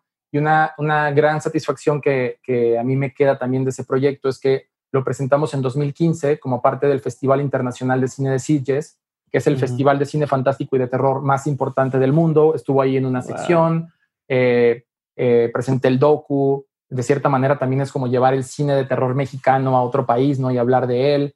Eh, en Mórbido ya habían hecho una edición de un libro que se llama Taboada, justo sobre la obra de Taboada. Pues bueno, para este estreno se reeditó el libro de Girón, perdón, se reeditó el libro de Taboada con un texto mío sobre Girón de Niebla. Entonces fue un poco todo, ¿no? Presentar la película, presentar el libro y, de pronto es como, güey, o sea, este es el festival más cabrón que hay para esto eh, internacionalmente eh, y aquí estoy, cabrón. O sea, estamos presentando la peli, qué chingón. Pues nada, o sea, son grandes. Es un proyecto, Diego, que también me lleva como a reflexionar que creo que los proyectos que uno más, o sea, más bien, creo que hay proyectos en los que uno se involucra un tiempo eh, y proyectos que uno va dejando en el camino, porque quizá no están tan involucrados contigo, no, no, no, no hablan tanto de ti, no hay unas conexiones tan fuertes. Este proyecto en particular, siento que a mí me llegó de una manera tan personal y me conecté tanto con los personajes que ya era como, no podía no hacerlo. Y es un proyecto que con todas las dificultades que hubo en el camino, neta que fueron muchísimas, las íbamos sorteando una tras otra, tras otra, tras otra, tras otra, hasta que el docu se hizo. Entonces, creo que si no hay un amor tan grande por los proyectos, hay muchos que se van a quedar en el camino y creo que vale la pena uno también aprender a identificar con el paso del tiempo cuáles son los proyectos que de verdad te, te, te resuenan y que de verdad tienen algo tuyo y que de verdad, sí, con los que te vas a comprometer. También para todos los demás, darles su justo lugar, algunos hacerlos a un lado, dedicarles menor tiempo, pero enfocarte a lo que quieres hacer, ¿no? 100%. Qué cabrón. Y, luego, o sea, resulta que haces eso, es este éxito, a lo mejor para ti es, como lo que dices, algo bastante personal, pero luego otra vez estás sin trabajo. Sí. ¿No? Y entonces, ahora que sí, ¿qué, qué, pasó? Es donde conoces a Ricardo, donde empiezan a hacer proyectos. O sea, ¿qué es lo que pasa después? Que supongo que de ahí es donde ya nos lleva a lo que es hoy. Totalmente. Eh, pues justo en esa época en la que yo estoy como definiendo nuevamente mi futuro profesional, diagonal económico, eh, eh, Ricardo creo que es como una coincidencia, ¿no? Estas cosas, güey, siempre pasa. venía saliendo de una agencia en la que era socio, estaba empezando un nuevo proyecto, yo necesitaba proyectos, necesitaba trabajo, entonces creo que empezamos, nos conocimos en un momento, nos conocimos un poco antes, pero creo que nuestra vida en lo profesional específicamente en ese momento eh, estaba en una circunstancia que embonó muy bien. Entonces, eh, Ricardo y yo empezamos a trabajar en muchos proyectos juntos, yo colaboraba con muchos proyectos de él eh, y poco a poco como que fue existiendo, fue desarrollándose una sinergia en donde ya como que éramos los dos haciendo los proyectos, trabajamos mucho haciendo book trailers y mucha comunicación para editoriales, Trabajábamos también para eh, haciendo mucha comunicación interna para diferentes empresas, para bancos. Trabajábamos también haciendo eh, proyectos para eh, la empresa de Kiren Miret, que es cromática, junto con Julián Fernández, en donde ya trabajábamos en otro tipo de formatos más documentales y todas estas cosas que tienen que ver con, con diferentes shows. O sea, hicimos documentales para el show del Rey León en el Teatro del Cel, para cosas del Circo del Sol, para Los Miserables, hicimos diferentes cosas, hasta que ya llega el día en el que, nos, en el que primeramente Kiren eh, busca a Ricardo para hacer Shark Tank y después eh, Ricardo y yo lo platicamos y decimos, güey, pues hay que ir en equipo en esto, hay que ir los dos, hay que ser los dos directores de contenido.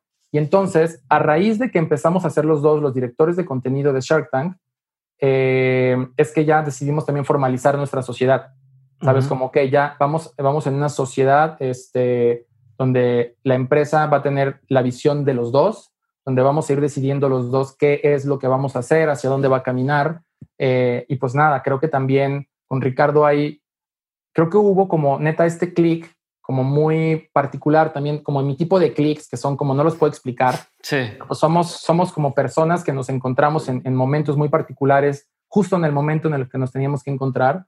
Eh, y pues nada, con Ricardo he hecho una, una colaboración muy profunda sea, una colaboración que va, eh, obviamente es profesional, pero también es muy personal. O sea, creo que él y yo nos conocemos muchísimo, sabemos cuáles son las virtudes del otro, sabemos cómo hacer sinergia con las virtudes del otro. Eh, en una sociedad también es muy importante como eh, entender al otro en todo, en todo su sentido, güey. O sea, todos somos personas con virtudes y con defectos, pero todo suma, todo puede ayudar a que las cosas siempre vayan hacia adelante. Entonces, eh, diría que la relación que tengo con Ricardo es una relación casi, como casi mística, pues, de que ya, ya le sabemos, ya sabemos cómo está el pedo, nos podemos leer la mente, ya podemos decir, eh, mm, es, que, güey, hacemos cosas sin decirnos, pero ya sabemos que estamos complementando. yo ya me doy cuenta qué es lo que hace él y luego qué es lo que no ha hecho, entonces yo lo hago y no sé qué. Hay una cosa muy automática y muy profunda también de la colaboración. Entonces creo que ha sido algo que hemos hecho a lo largo de los años que tenemos trabajando en equipo. Em, creo que es algo que nos distingue, porque la gente también, o sea, ya, ya ubica muy bien al equipo. Este, hemos trabajado con muchas otras personas muy talentosas, eh, desde, pues, quiero decirlo porque, porque de verdad el talento creo que hay que nombrarlo, eh, desde Fernanda Castro, Abigail Bonilla, Edith Sieck, Martín Rodríguez, Mario Pfeiffer, o sea, gente con la que trabajamos en el proyecto de Planeta muy al principio. Y que luego todos ellos también han continuado en el camino, ¿sabes? Es gente con la que siempre seguimos trabajando y que están ahora en los nuevos proyectos. Eh, pero hay algo ahí, Diego, que yo creo que en, nuestra sociedad ocurrió algo muy chido, que es que hubo una química que nos ha permitido eh, crear un proyecto, eh, sentar unas bases muy sólidas con él e incluso, diría, después de algunos años, transformar el proyecto. Porque, por ejemplo, Shark Tank definitivamente es el proyecto que, mm, digamos, mm, creo que es el proyecto más grande y de mayor alcance que, estamos haciendo y que hemos hecho desde hace algunos años. llevamos ya cinco temporadas estrenadas, estamos ya trabajando en la sexta temporada, llevamos tres temporadas hechas en Colombia, Ricardo y yo como directores de contenidos, o sea, encargados de toda la parte de búsqueda, selección de proyectos, el diseño de los episodios. Si uno solo es una chinga, hacerlo en dos países, imagino. Es, es, es muy chido, es muy increíble porque además en Colombia nos encontramos con personas eh, muy profesionales, muy capaces, muy creativas, para trabajar. Entonces tenemos grandes amigos allá, desde Camilo Herrera, que es el, es como, ¿cómo decimos? Tenemos un grupo de WhatsApp que se llama eh, Gomelos Colombia, que es un, chiste, pues. Este, y, ahí Camilo es como, digamos que es como si fuera casi como un jefe de investigación que está en Colombia, con el que colaboramos todo el tiempo, eh, y él dirige de cierta manera a los investigadores e investigadoras del país, de ese país, pero al final todos, todos este, ¿sabes? Termina todo siendo lo mismo. Todos trabajamos en las mismas juntas, el mismo proyecto. Pero bueno, hacemos, hacemos Shark Tank durante ahora seis años, que creo que ha sido un proyecto, como dices, es muy importante para Sony. Esto lo digo desde un punto de vista personal. Creo que es el proyecto que más representa a la cadena de Sony. Esa es mi, mi opinión.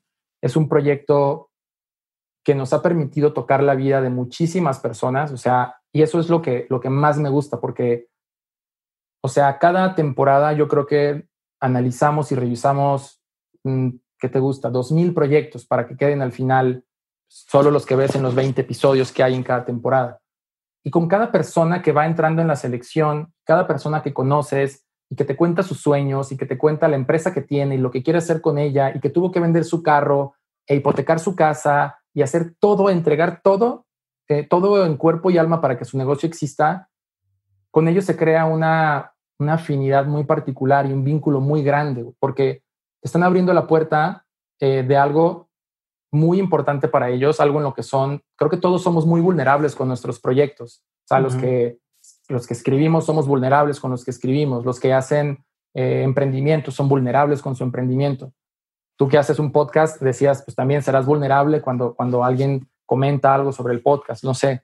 Entonces, es, es, una, es un vínculo muy estrecho que se hace, es un vínculo temporal además, porque es muy intenso antes de la grabación, luego ocurre la grabación, y bueno, quedamos con conexiones siempre con todos ellos, escribiéndonos. Eh, de pronto hay gente con la que tenemos conexión o, contacto durante varios años. Pero ese proyecto, neta, que creo que nos, es el que más nos ha permitido cambiar la vida de la gente y además creo que es el que más ha permitido también aportar algo al panorama de los medios de comunicación en México. Porque, o sea, creo que no había hasta Shark Tank un proyecto, un, sí, un proyecto de entretenimiento educativo, porque creo que Shark Tank es un proyecto educativo definitivamente, que tuviera tanto impacto en tantos emprendedores de todo México. O sea, porque si ya eres emprendedor, pues aprendes tips de negociación, de cómo hacer tu evaluación, de, de cómo eh, de pronto eh, organizar tu cartera de productos, agarras muchísimos tips y si no eres emprendedor, te, dan ganas de serlo, te dan muchísimas ganas de serlo y creo que ahí es una fuente de inspiración, ¿no? Tanto de los emprendedores como de los tiburones. Eh, y diría que también, eh, pues alguien que ha sido importante para nosotros en ese proyecto, pues definitivamente es Kiren Miret, la productora del proyecto, con quien hemos desarrollado, pues también creo que un vínculo muy importante a nivel profesional, a nivel personal, o sea, ya es como, ya, ya cuando Ricardo Quirín y yo nos juntamos, somos como tres hermanos ahí nada más echando, este, divirtiéndonos y trabajando, que creo que eso es muy chido, cuando ya trabajas pero te diviertes, eh, ya hay otra cosa, ¿no? Ya no es solo trabajo, ya es un proyecto en común, ya es una visión en común. es, algo, eso creo que es muy valioso. Y Diego, eh, dime si me quieres detener aquí en algo. No, yo quiero que sigas avanzando. Este, ah. Sigo, mencionaste un tema que, que te viste un poquito del, tema de, cómo se fue transformando, eh, o sea, cómo empezó Giant Stories con, con Ricardo. Es como, como que me ibas a contar ahí cómo pasó de, de ser una cosa a ser lo que es ahora. Ah, pues ahí te va. Eh, y, y, bueno, justo quisiera contarte entonces cómo es, te decía hace rato que nuestro proyecto nació, se solidificó, creo que eh, hizo cimientos muy buenos, la gente confiaba en nosotros, creo que tenemos una buena reputación y, de que hacemos cosas chingonas, cosas creativas y lo hacemos bien. Eh, pero hubo un punto en el que Ricardo y yo también dijimos, ok, está muy bien el enfoque que está teniendo ahorita el negocio, pues que es hasta cierto punto comunicación corporativa, productos de comunicación enfocados a la venta al final, ¿sabes? O sea, uh para empresas y así. Entonces Ricardo y yo como que también decíamos, güey, pero también queremos dedicarnos al mundo del entretenimiento, no solamente queremos hacer eh, comunicación para empresas, queremos hacer películas, queremos escribir, queremos hacer otras cosas. Y te diría que desde que empezó nuestra sociedad, creo que poco a poco hemos hecho como pequeños pasos y los fuimos haciendo que nos llevaron al día de hoy que hoy ya hicimos como la transición completa a otro tipo de negocio, eh, y que nos hizo eh, convertir lo que en ese momento era War Contenidos en Giant Stories. Entonces, eh, ¿qué fue lo que empezamos a hacer una vez que dijimos, pues queremos hacer más cosas, no, no solo queremos hacer comunicación corporativa y, demás? Que, que, todo bien, todo increíble, pero teníamos ganas de más. entonces, lo primero que hicimos fue créditos para películas. Dijimos, güey, ¿por qué no hacemos créditos para películas? Entonces hicimos los créditos de una película que se llama Esquerzo Diabólico de nuestro amigo Adrián García Bogliano, porque un día estábamos ahí como platicando con él y le contamos, no, pues es que queremos hacer más cosas y no sé qué, bla, bla, bla. Y justo él estaba empezando la postproducción de esta película y le dijimos, güey, ¿no quieres que te hagamos los créditos? ya fue como el primer paso ahí rápido en caliente. Pero ¿cómo los créditos? ¿Lo que sale al final? No, más bien la secuencia de créditos inicial. Ya ves cómo yeah, todas las como la de James Bond que, que, hace. Me acuerdo mucho la de la que, la que está en el agua y que todo sucede. No, bueno, las de James Bond en general son así, la de la sangre y todas esas cosas. Un clásico. Sí, todas estas secuencias, como hoy en día ves que todas las series tienen una secuencia de entrada muy impresionante. O sea, hoy en día ya es, es un estándar tener una secuencia de créditos chingona. Ya. Eh, en ese momento, como que era era importante, pero tampoco era como una cosa indispensable. Entonces empezamos a hacer secuencias de créditos, hicimos para la película de Adrián, eh, hicimos una secuencia de créditos para una película en Argentina que se llamó La valija de Benavides, entramos también a hacer pósters, eh, ¿sabes? Como hicimos el, igual, el de la peli de Adrián, hicimos el póster de una película eh, en Estados Unidos que se llama Are We Not Cats, hicimos una película en Argentina que se llama Terror 5 para la misma valija de Benavides, o sea, empezamos como a trabajar para una película de un gran amigo que es Lex Ortega, también hicimos un póster, entonces como que dijimos, ok, vamos a, hay que entrar lo mismo otra vez, vamos a ver cómo entramos a ese mundo. Empezamos por la parte de los créditos, los pósters. Ricardo y yo después hicimos un cortometraje juntos que coescribimos junto con Bernardo Esquinca, este, del que te hablaba hace rato, un cortometraje que se llama Voces, que pues, te lo puedo compartir, está en línea, se lo tengo claro dónde está. Y Después, creo que gracias a todos esos pequeños esfuerzos, eh, Lex Ortega, que junto con Abigail Bonilla son los creadores de este proyecto que se llama México Bárbaro, que México Bárbaro es una antología de cortometrajes eh, de historias de terror mexicanas, ¿no? Adaptadas a la actualidad, pero la idea es que sean historias con base en México. Eh, ya habían hecho la parte 1, hicieron la parte 2 y nos invitaron a Ricardo y a mí a hacer uno de los segmentos, un segmento que se llama Bolas de Fuego, muy divertido, que por cierto, si quieren ver México Bárbaro 2, lo pueden ver en Amazon Prime. Okay. Entonces, ese ya está en Amazon Prime. También si quieren ver la primera temporada de Shark Tank México, ya está en Amazon Prime, le pueden echar un ojo ahí. Este, y, pues nada, empezamos así, empezamos poco a poco. Después, Ricardo y yo, junto con Adrián García Bogliano, empezamos a trabajar en el desarrollo de dos guiones para, para largometraje creo que tienen como un par de años de diferencia, pero bueno, tenemos dos guiones que hicimos con él para, el que, para los que, porque lo hicimos para ambos. Buscamos financiamiento, en ese momento no conseguimos financiamiento a través de los fondos estatales, pero sabíamos que esas películas iban a seguir teniendo vida. De hecho, uno de esos conceptos, eh, el concepto lo rescatamos y lo hicimos lo, transformamos y lo convertimos en una serie. Y bueno, digo, o sea, queríamos más y más y más y seguir. Entonces, Shark Tank ya era un proyecto que nos acercaba, nos acerca, digamos, al terreno del entretenimiento desde la parte non-script, que es el reality show, el documental, ese tipo de proyectos, que nos gusta, que lo queremos seguir haciendo, pero también queremos ser fuertes en ficción. Entonces llega el punto en el que Ricardo y yo decimos, güey, hay que eh, aventarnos por la borda, o sea, hay que como, creo que no es, no, no fue algo tan drástico como quemar las naves, pero sí fue como vamos a centrar nuestra visión en esto y diría que entre 2019 y 2020 ya transicionamos y dejamos atrás la marca War Contenidos y nos convertimos 100% en Giant Stories. Y creo que lo que llevamos de historia han, ha habido resultados muy chidos. Eh, ¿Por qué? Porque en 2020 ya hicimos a principios de año como Giant Stories un programa para Viacom Comedy Central que se llama La culpa es de la Malinche. Es un proyecto increíble del que estamos muy orgullosos.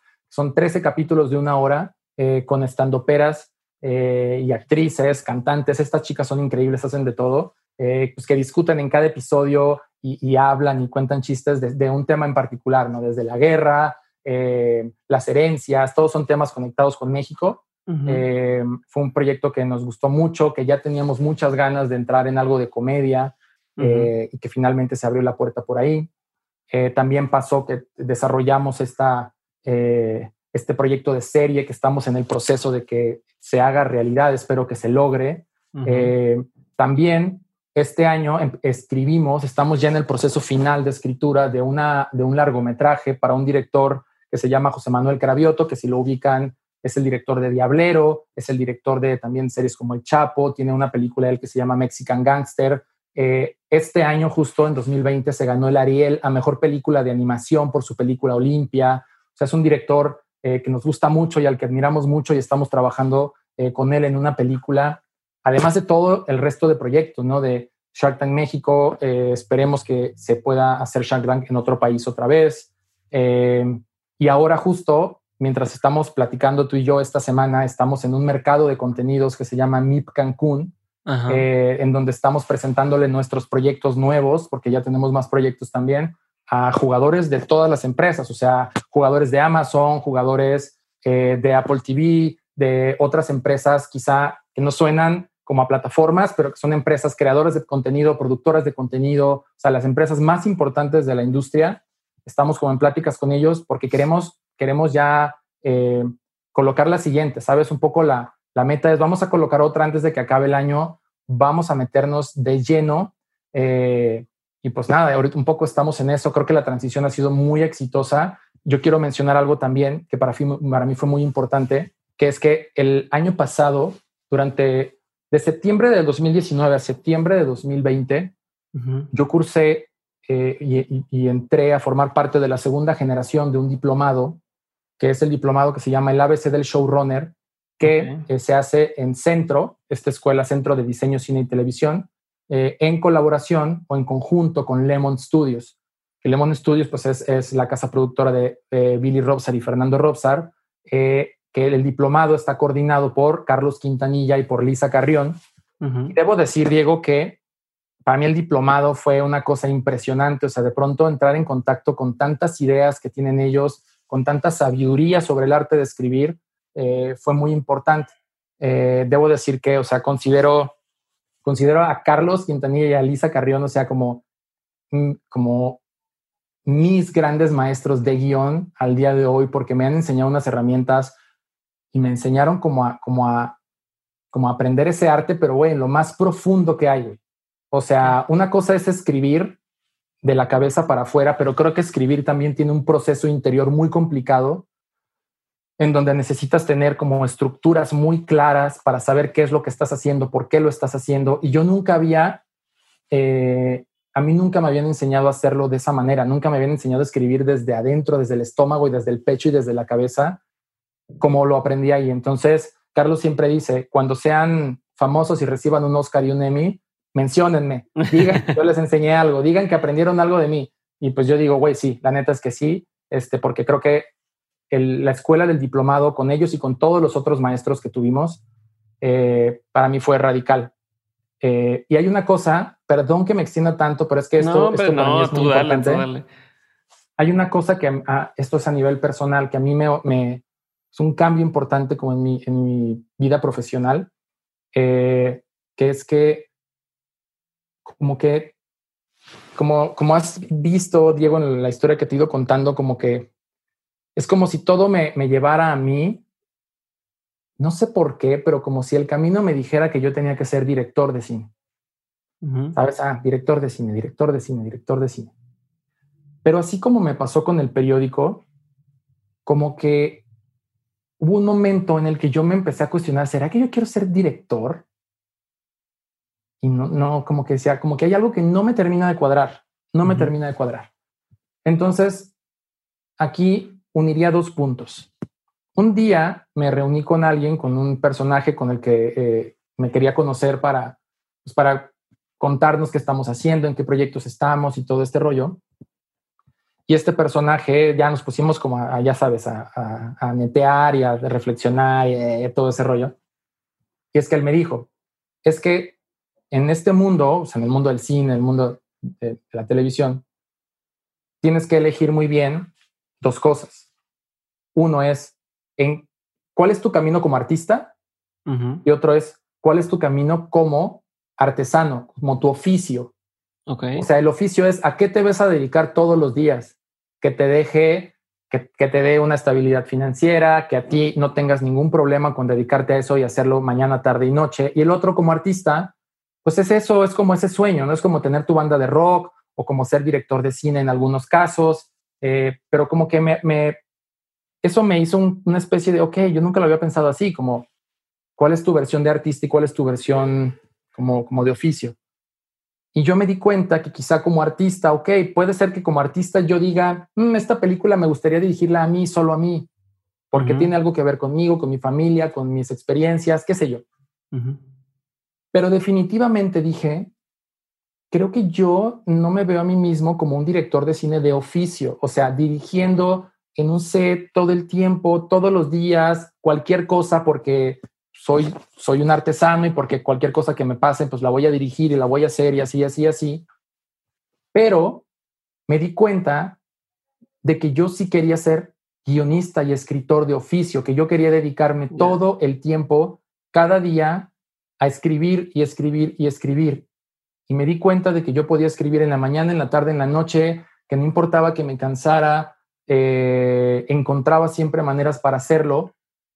Y esa revelación, sumado a todas las enseñanzas que tuve en el diplomado, me hicieron tomar una decisión que no fue fácil, porque yo venía en mi cabeza con esta idea de es que yo tengo que ser director, a no, tengo que replantear una vez más mi camino, como siempre ha pasado, y ahora estoy seguro, me tomó quizá 35, 34 años entenderlo, eh, pero estoy seguro que yo quiero ser el mejor guionista que pueda, ¿sabes? Y tener las mejores ideas eh, y, entender el arte en todo el sentido, de, manera estricta, pero también de manera libre, y vivir mi creatividad a través de la escritura. Entonces, estoy tan seguro de eso, Diego, que, esa apuesta personal que estoy haciendo eh, por mí, también la estoy volcando en el proyecto, también lo volco en Giant Stories, o sea, es un proyecto profesional, pero es un proyecto personal porque ahí estoy yo, ahí también está Ricardo, o sea, ahí estamos desde el estómago, Diego, desde el estómago diciéndole a la gente, nosotros queremos escribir las mejores historias del mundo. Entonces, pues nada, es, un poco, a eso nos lleva. Qué chingón, ¿no? Y, y, me gusta mucho como, pues otra vez vuelves a hacer el mismo brinco de decir, a ver, ¿qué es lo que sí quiero estar haciendo? y más o menos, entre comillas, quemas las naves de decir, bueno, ya no voy a agarrar ese tipo de proyectos porque esto es lo que me mueve y ya no nada más a nivel estratégico, sino justo como acá hacer esa introspección de decir, también es lo que me mueve, o sea, lo que siento, ¿no? Y lo que me hace sentirme así. Y lo que mencionabas de escribir me da la entrada perfecta para pasar a la última parte de esta conversación, que son las preguntas concretas. Ya sabes que la pregunta es concreta, la respuesta no tiene que serlo. y quiero empezar con una que no es con la que empecé normalmente, pero ahorita me, diste la entrada perfecta y es eh, ¿cuál es tu rutina diaria? No dices que escribes, o sea, que puedes escribir en cualquier momento y me interesa saber como un poco el, cuál es el proceso creativo y la rutina diaria que, que tienes eh, o que sigues. Ok, eh, pues normalmente yo me levanto temprano. O sea, temprano para mí es levantarme a las seis, seis y media de la mañana. eh, lo primero que me gusta hacer en el día es leer, como que tengo eso, o sea, lo primero que hago es leo 20 minutos, media hora, pero como por rutina ya, porque me gusta, porque creo que es una manera de darme como un gusto, ¿sabes? Como, ah, ¿por qué, ¿por qué recompensarme al final del día por el trabajo hecho? Me puedo recompensar en la mañana y es como gasolina. Entonces, eh, hago eso, luego es una cosa súper mundana, pero me gusta mucho preparar el desayuno para mí, para mi esposa, me gusta, me gusta este, preparar el desayuno para los dos, desayunar y después hago como mi primera sesión de escritura aproximadamente de entre las ocho y media y las nueve hasta las dos de la tarde aproximadamente, donde es, eh, es un tema de escribir, pero escribir sin detenerme como a pensar tanto, ni a juzgar tanto, ni a investigar tanto. O sea, sin meditar. Totalmente. O sea, creo que parte importante de la escritura es eh, confiar en ti y dejarte ir dejarte ir y listo, me juzgaré después cuando me esté releyendo, cuando me esté corrigiendo, pero ahorita hay que cerrar los ojos y dejarse llevar. Entonces, esa es como la primera parte eh, de mi día, después literalmente de la manera más... perdón que te interrumpa, pero ahí, eh, cuando te sientas, ¿ya sabes qué es lo que vas a escribir? ¿O es, mm, a ver qué se me ocurre hoy? O, o, es, ah, estoy escribiendo este guion, entonces no, déjame continúo. Sí, eh, perdón que omití esa parte, pero tal cual. O sea, sí, creo que una parte importante, por lo menos de cómo funciono yo, es tener muy planeado el día. Entonces, yo desde la noche anterior, generalmente, cuando no me, me acuerdo, se me va, es lo primero que hago en la mañana, planeo mi día siguiente. O sea, generalmente hay como dos tipos de planeación. La planeación de semana, cuando se tiene que hacer un poco más grande, pues adelante, pero normalmente es de semana y de día. Entonces yo ya sé, de las 9 a las 11 escribo tal cosa, de las 11 a las 2 escribo tal cosa hora de comida, eh, luego regreso a trabajar hacia las tres y media, cuatro aproximadamente, y de ahí también divido mi tarde. Dos horas para esto, dos horas para aquello. Cuando tengo tiempo de trabajar bloques más grandes también los organizo, pero definitivamente sí, eh, organizar mi día es muy importante porque si no me siento perdido en un mar donde no sé qué hacer. Entonces, eh, me, tengo que, me tengo que estructurar mucho y sobre todo algo en lo que yo trabajo mucho en mi, en mi rutina diaria que es una lucha constante, es cuándo parar. Porque creo que hay que parar, o sea, me podría seguir y me podría seguir y me podría seguir, pero también, o sea, tengo que descansar, tengo que, tengo que hacer otra cosa, tengo que alimentar pues, mi vida en general de otras cosas, no solamente de lo que hace, sino de, otras conversaciones con alguien más, eh, de estar con mi perro que me encanta, eh, de compartir tiempo con Gladys. Por eso, sabes que para mí los momentos de la comida son muy importantes. El desayuno y la comida son valiosísimos porque son esos momentos familiares que, me encantan eh, y, que, que, yo en lo personal los necesito para estar como en un equilibrio eh, bien, ¿no? Entonces, sí, eh, diría que esa es mi rutina. Es muy simple, en realidad. No tengo ningún gran mecanismo. Chingo, nada, me gusta. una pregunta que esta me dijo Ricardo que te le hiciera. ¿Cuál fue el peor trabajo que tuviste? Híjole, a ver, el peor trabajo que tuve, pues no sé cuál le habría dicho a él. Me dijo, me dijo, pregúntale sobre su trabajo más odiado. Pues Creo que alguna vez trabajé como fotógrafo en una revista católica que no me gustó para nada porque además fue un trabajo donde como que nadie me escuchaba, las ideas que proponía, no les importaba. Este, al final me terminaron corriendo porque no querían que yo usara la cámara más que para tomar fotos eh, de, de, ¿sabes? Como si, ok, vas a tomar la foto de la portada, entonces ya ves que las fotos tienen como un código, el código que es como IMG-001.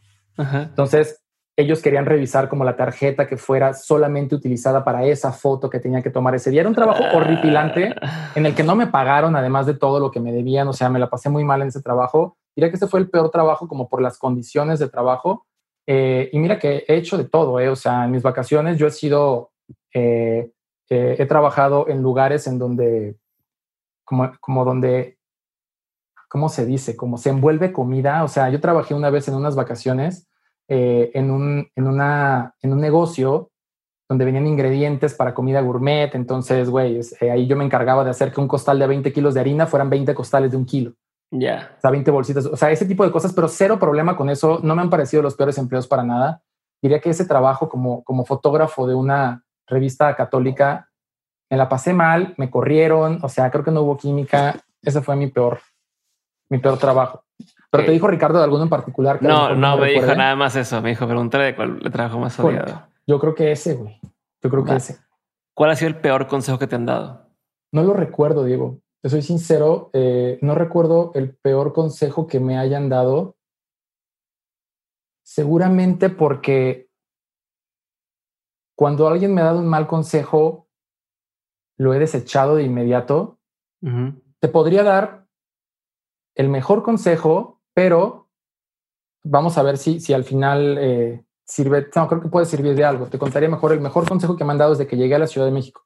Eh, y ese consejo fue, me lo dio Pablo Guisa y me dijo, Charro, esta no es una carrera de velocidad, es una carrera de resistencia. Dice, aquí no te obsesiones con llegar rápido, con ser el primero, eh, con quererlo todo de inmediato.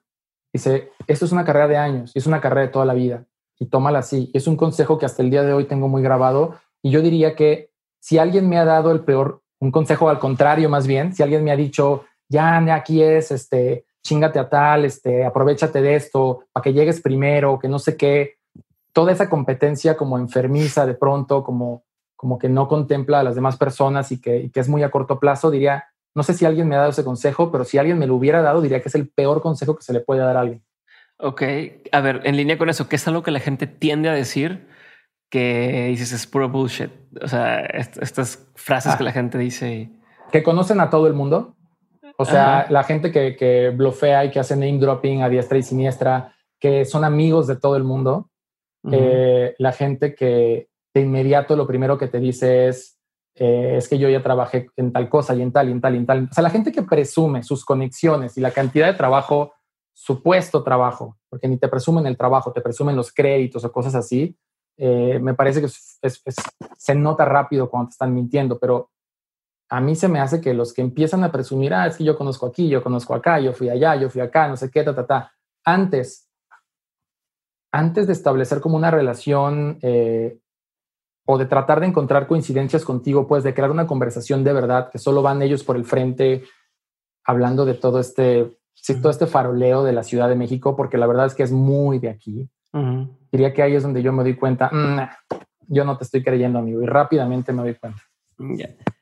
¿Qué opinión tienes que poca gente comparte contigo? Diría que una opinión o un gusto que tengo es que yo no estoy para nada enfrentado con los libros de superación personal o libros de autoayuda o de, sí, como estos libros de crecimiento y de, aprendizaje más eh, personal y profesional creo que la mayoría de la gente los ve como algo mm, como, como menor, ¿sabes? Como, ay, qué chafa que los tengas que leer, esto no vale para nada, eso no es literatura, eso es, güey, cualquier pretexto que, que tú digas, este, yo no, no coincido para nada con eso porque siento que nadie, nadie, a nadie, ni en su casa ni en la escuela, le enseñan todo, ¿sabes?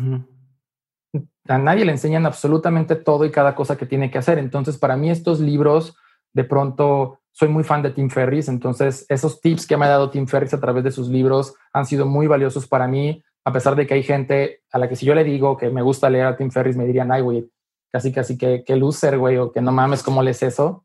este, esa diría yo que es la, la, la opinión o el gusto en el que podría no coincidir con tanta gente, ¿no? Como ese tipo de literatura de aprendizaje que deja muchísimo. Eh, pues nada, que me parece muy valioso y que qué bueno que exista. Chingón. Eh, ¿Libro o película que ha marcado un antes y un después en tu vida? Eh, pues de película te contaba que estaba La Naranja Mecánica. Me parece que es un libro que ha marcado un antes y un después. más adelante ha habido muchas, pero diría que la más importante ha sido esa. Y un libro que me ha marcado profundamente, creo que fue también en mi en mi adolescencia Rayuela.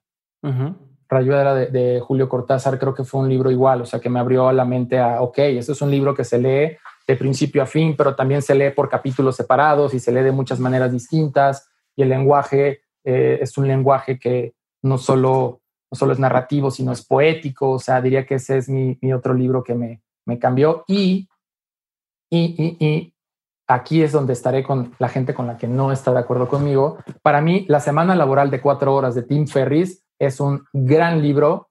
Puede que haya, puede que no te identifiques con todos los conceptos y con todos los consejos o los mecanismos que él proponga, pero a mí me parece que ese libro para mí fue muy importante porque por primera vez vi de manera clara que no es lo mismo trabajar mucho que trabajar bien. Entonces yo diría, cualquier persona que quiera aprender a trabajar bien, leas ese libro. Es un punto de partida, seguramente va a leer muchos más, pero leas ese libro y, aprenda, aprenda mucho de ese señor. Estoy 100% de acuerdo contigo en eso. Eh, ese libro está chingoncísimo. Y es momento de la última pregunta. Cristian, ya te la sabes, me imagino, este, pero ahí te va. De todo lo que has vivido en lo personal y en lo laboral, has tenido una serie de aprendizajes. Si tuvieras que quedarte con tres aprendizajes que quisieras tener siempre presentes, ¿cuáles serían? El primero es equivócate mucho, equivócate todo el tiempo y si puedes, equivócate rápido. O sea, porque en el error creo, y es algo que he aprendido con el paso del tiempo, no es una cosa que haya tenido yo cierta toda mi vida, en el error está el camino más fértil para la creatividad eh, y más fértil para salir de la zona de confort, que es algo a lo que todos nos enfrentamos muchas veces y hay que estar luchando contra ella. Equivócate todo el tiempo y no tengas miedo a equivocarte. No tengas miedo a equivocarte, no te preocupes, porque esto me lleva al consejo número dos o al aprendizaje número dos, que es un aprendizaje que transmito directamente de mi padre, es no temas a equivocarte porque no pasa nada. Nada te va a pasar. Y sabes que a nadie le va a importar que te equivoques, no te preocupes, o sea, neta, este, uno luego se detiene a cometer ciertos errores o a aventarse a cosas que no sabes cómo hacer porque piensas qué van a decir los demás, me van a ver como que la cagué, que soy un pendejo, que no sé qué. No, no pasa nada. A los demás solo les importan ellos mismos, no pasa nada. Y eh, yo diría que el tercer aprendizaje que he tenido a lo largo de estos años es aprender a encontrar relaciones profundas con las personas que te rodean. Yo sí creo, seguro has escuchado esta frase que es que uno a veces es el, el promedio o el resumen de las cinco personas más cercanas que tienes. Yo sí creo que quizás no sean cinco, quizás sean más, pues, pero al final uno sí es el resultado de su entorno. Entonces creo que hay que cultivar relaciones profundas con todos a nuestro alrededor. Y hablo de nuestros padres, nuestros amigos, nuestras parejas, eh, nuestros colaboradores, gente nueva. Creo que hay que salir mucho a buscar a gente nueva porque, como decíamos al principio, los saltos cuánticos que hacemos a veces a nivel profesional no son solo resultado de nosotros y de nuestro trabajo, sino de la gente con la que lo compartimos en el camino. Entonces, diría, hay que hacer muchas relaciones profundas. Si no son muchas, no pasa nada, pero que sean bien profundas. Y hay que hacer que las que ya tenemos sean más profundas cada vez y creo que siempre hay que agradecer a esas personas que en nuestro camino han ayudado a nuestro crecimiento. O sea, por más que sea gente que ya no veas tanto, gente que con algunos te quedas y durante muchos años coincides, con otros no tanto, pero pues nos debemos a ellos, nos debemos a nuestro trabajo. Y perdón que me extienda con otro consejo, tenle cariño a lo que haces. O sea, neta, tenle mucho cariño a tu trabajo, a los resultados, si tú te dedicas a escribir, tenle, tenle cariño a esos primeros trabajos, porque eres tú, eres tú hace 10 años, eh, y, tenle cariño a lo que haces hoy, no lo guardes, no lo ocultes, no tengas vergüenza, eh, y pues nada, es, creo que es eso, es, amar lo que haces, ¿no? Y, tratar de que a tu alrededor siempre haya gente eh, valiosa y tú ser valioso para ellos. Eso es muy importante.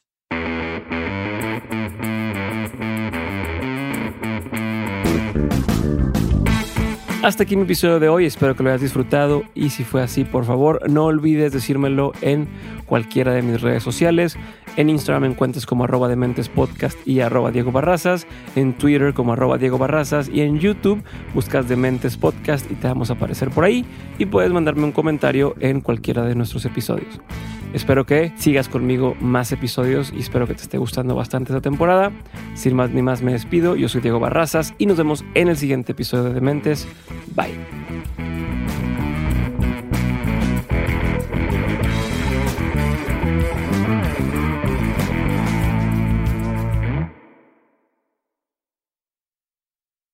Step into the world of power, loyalty.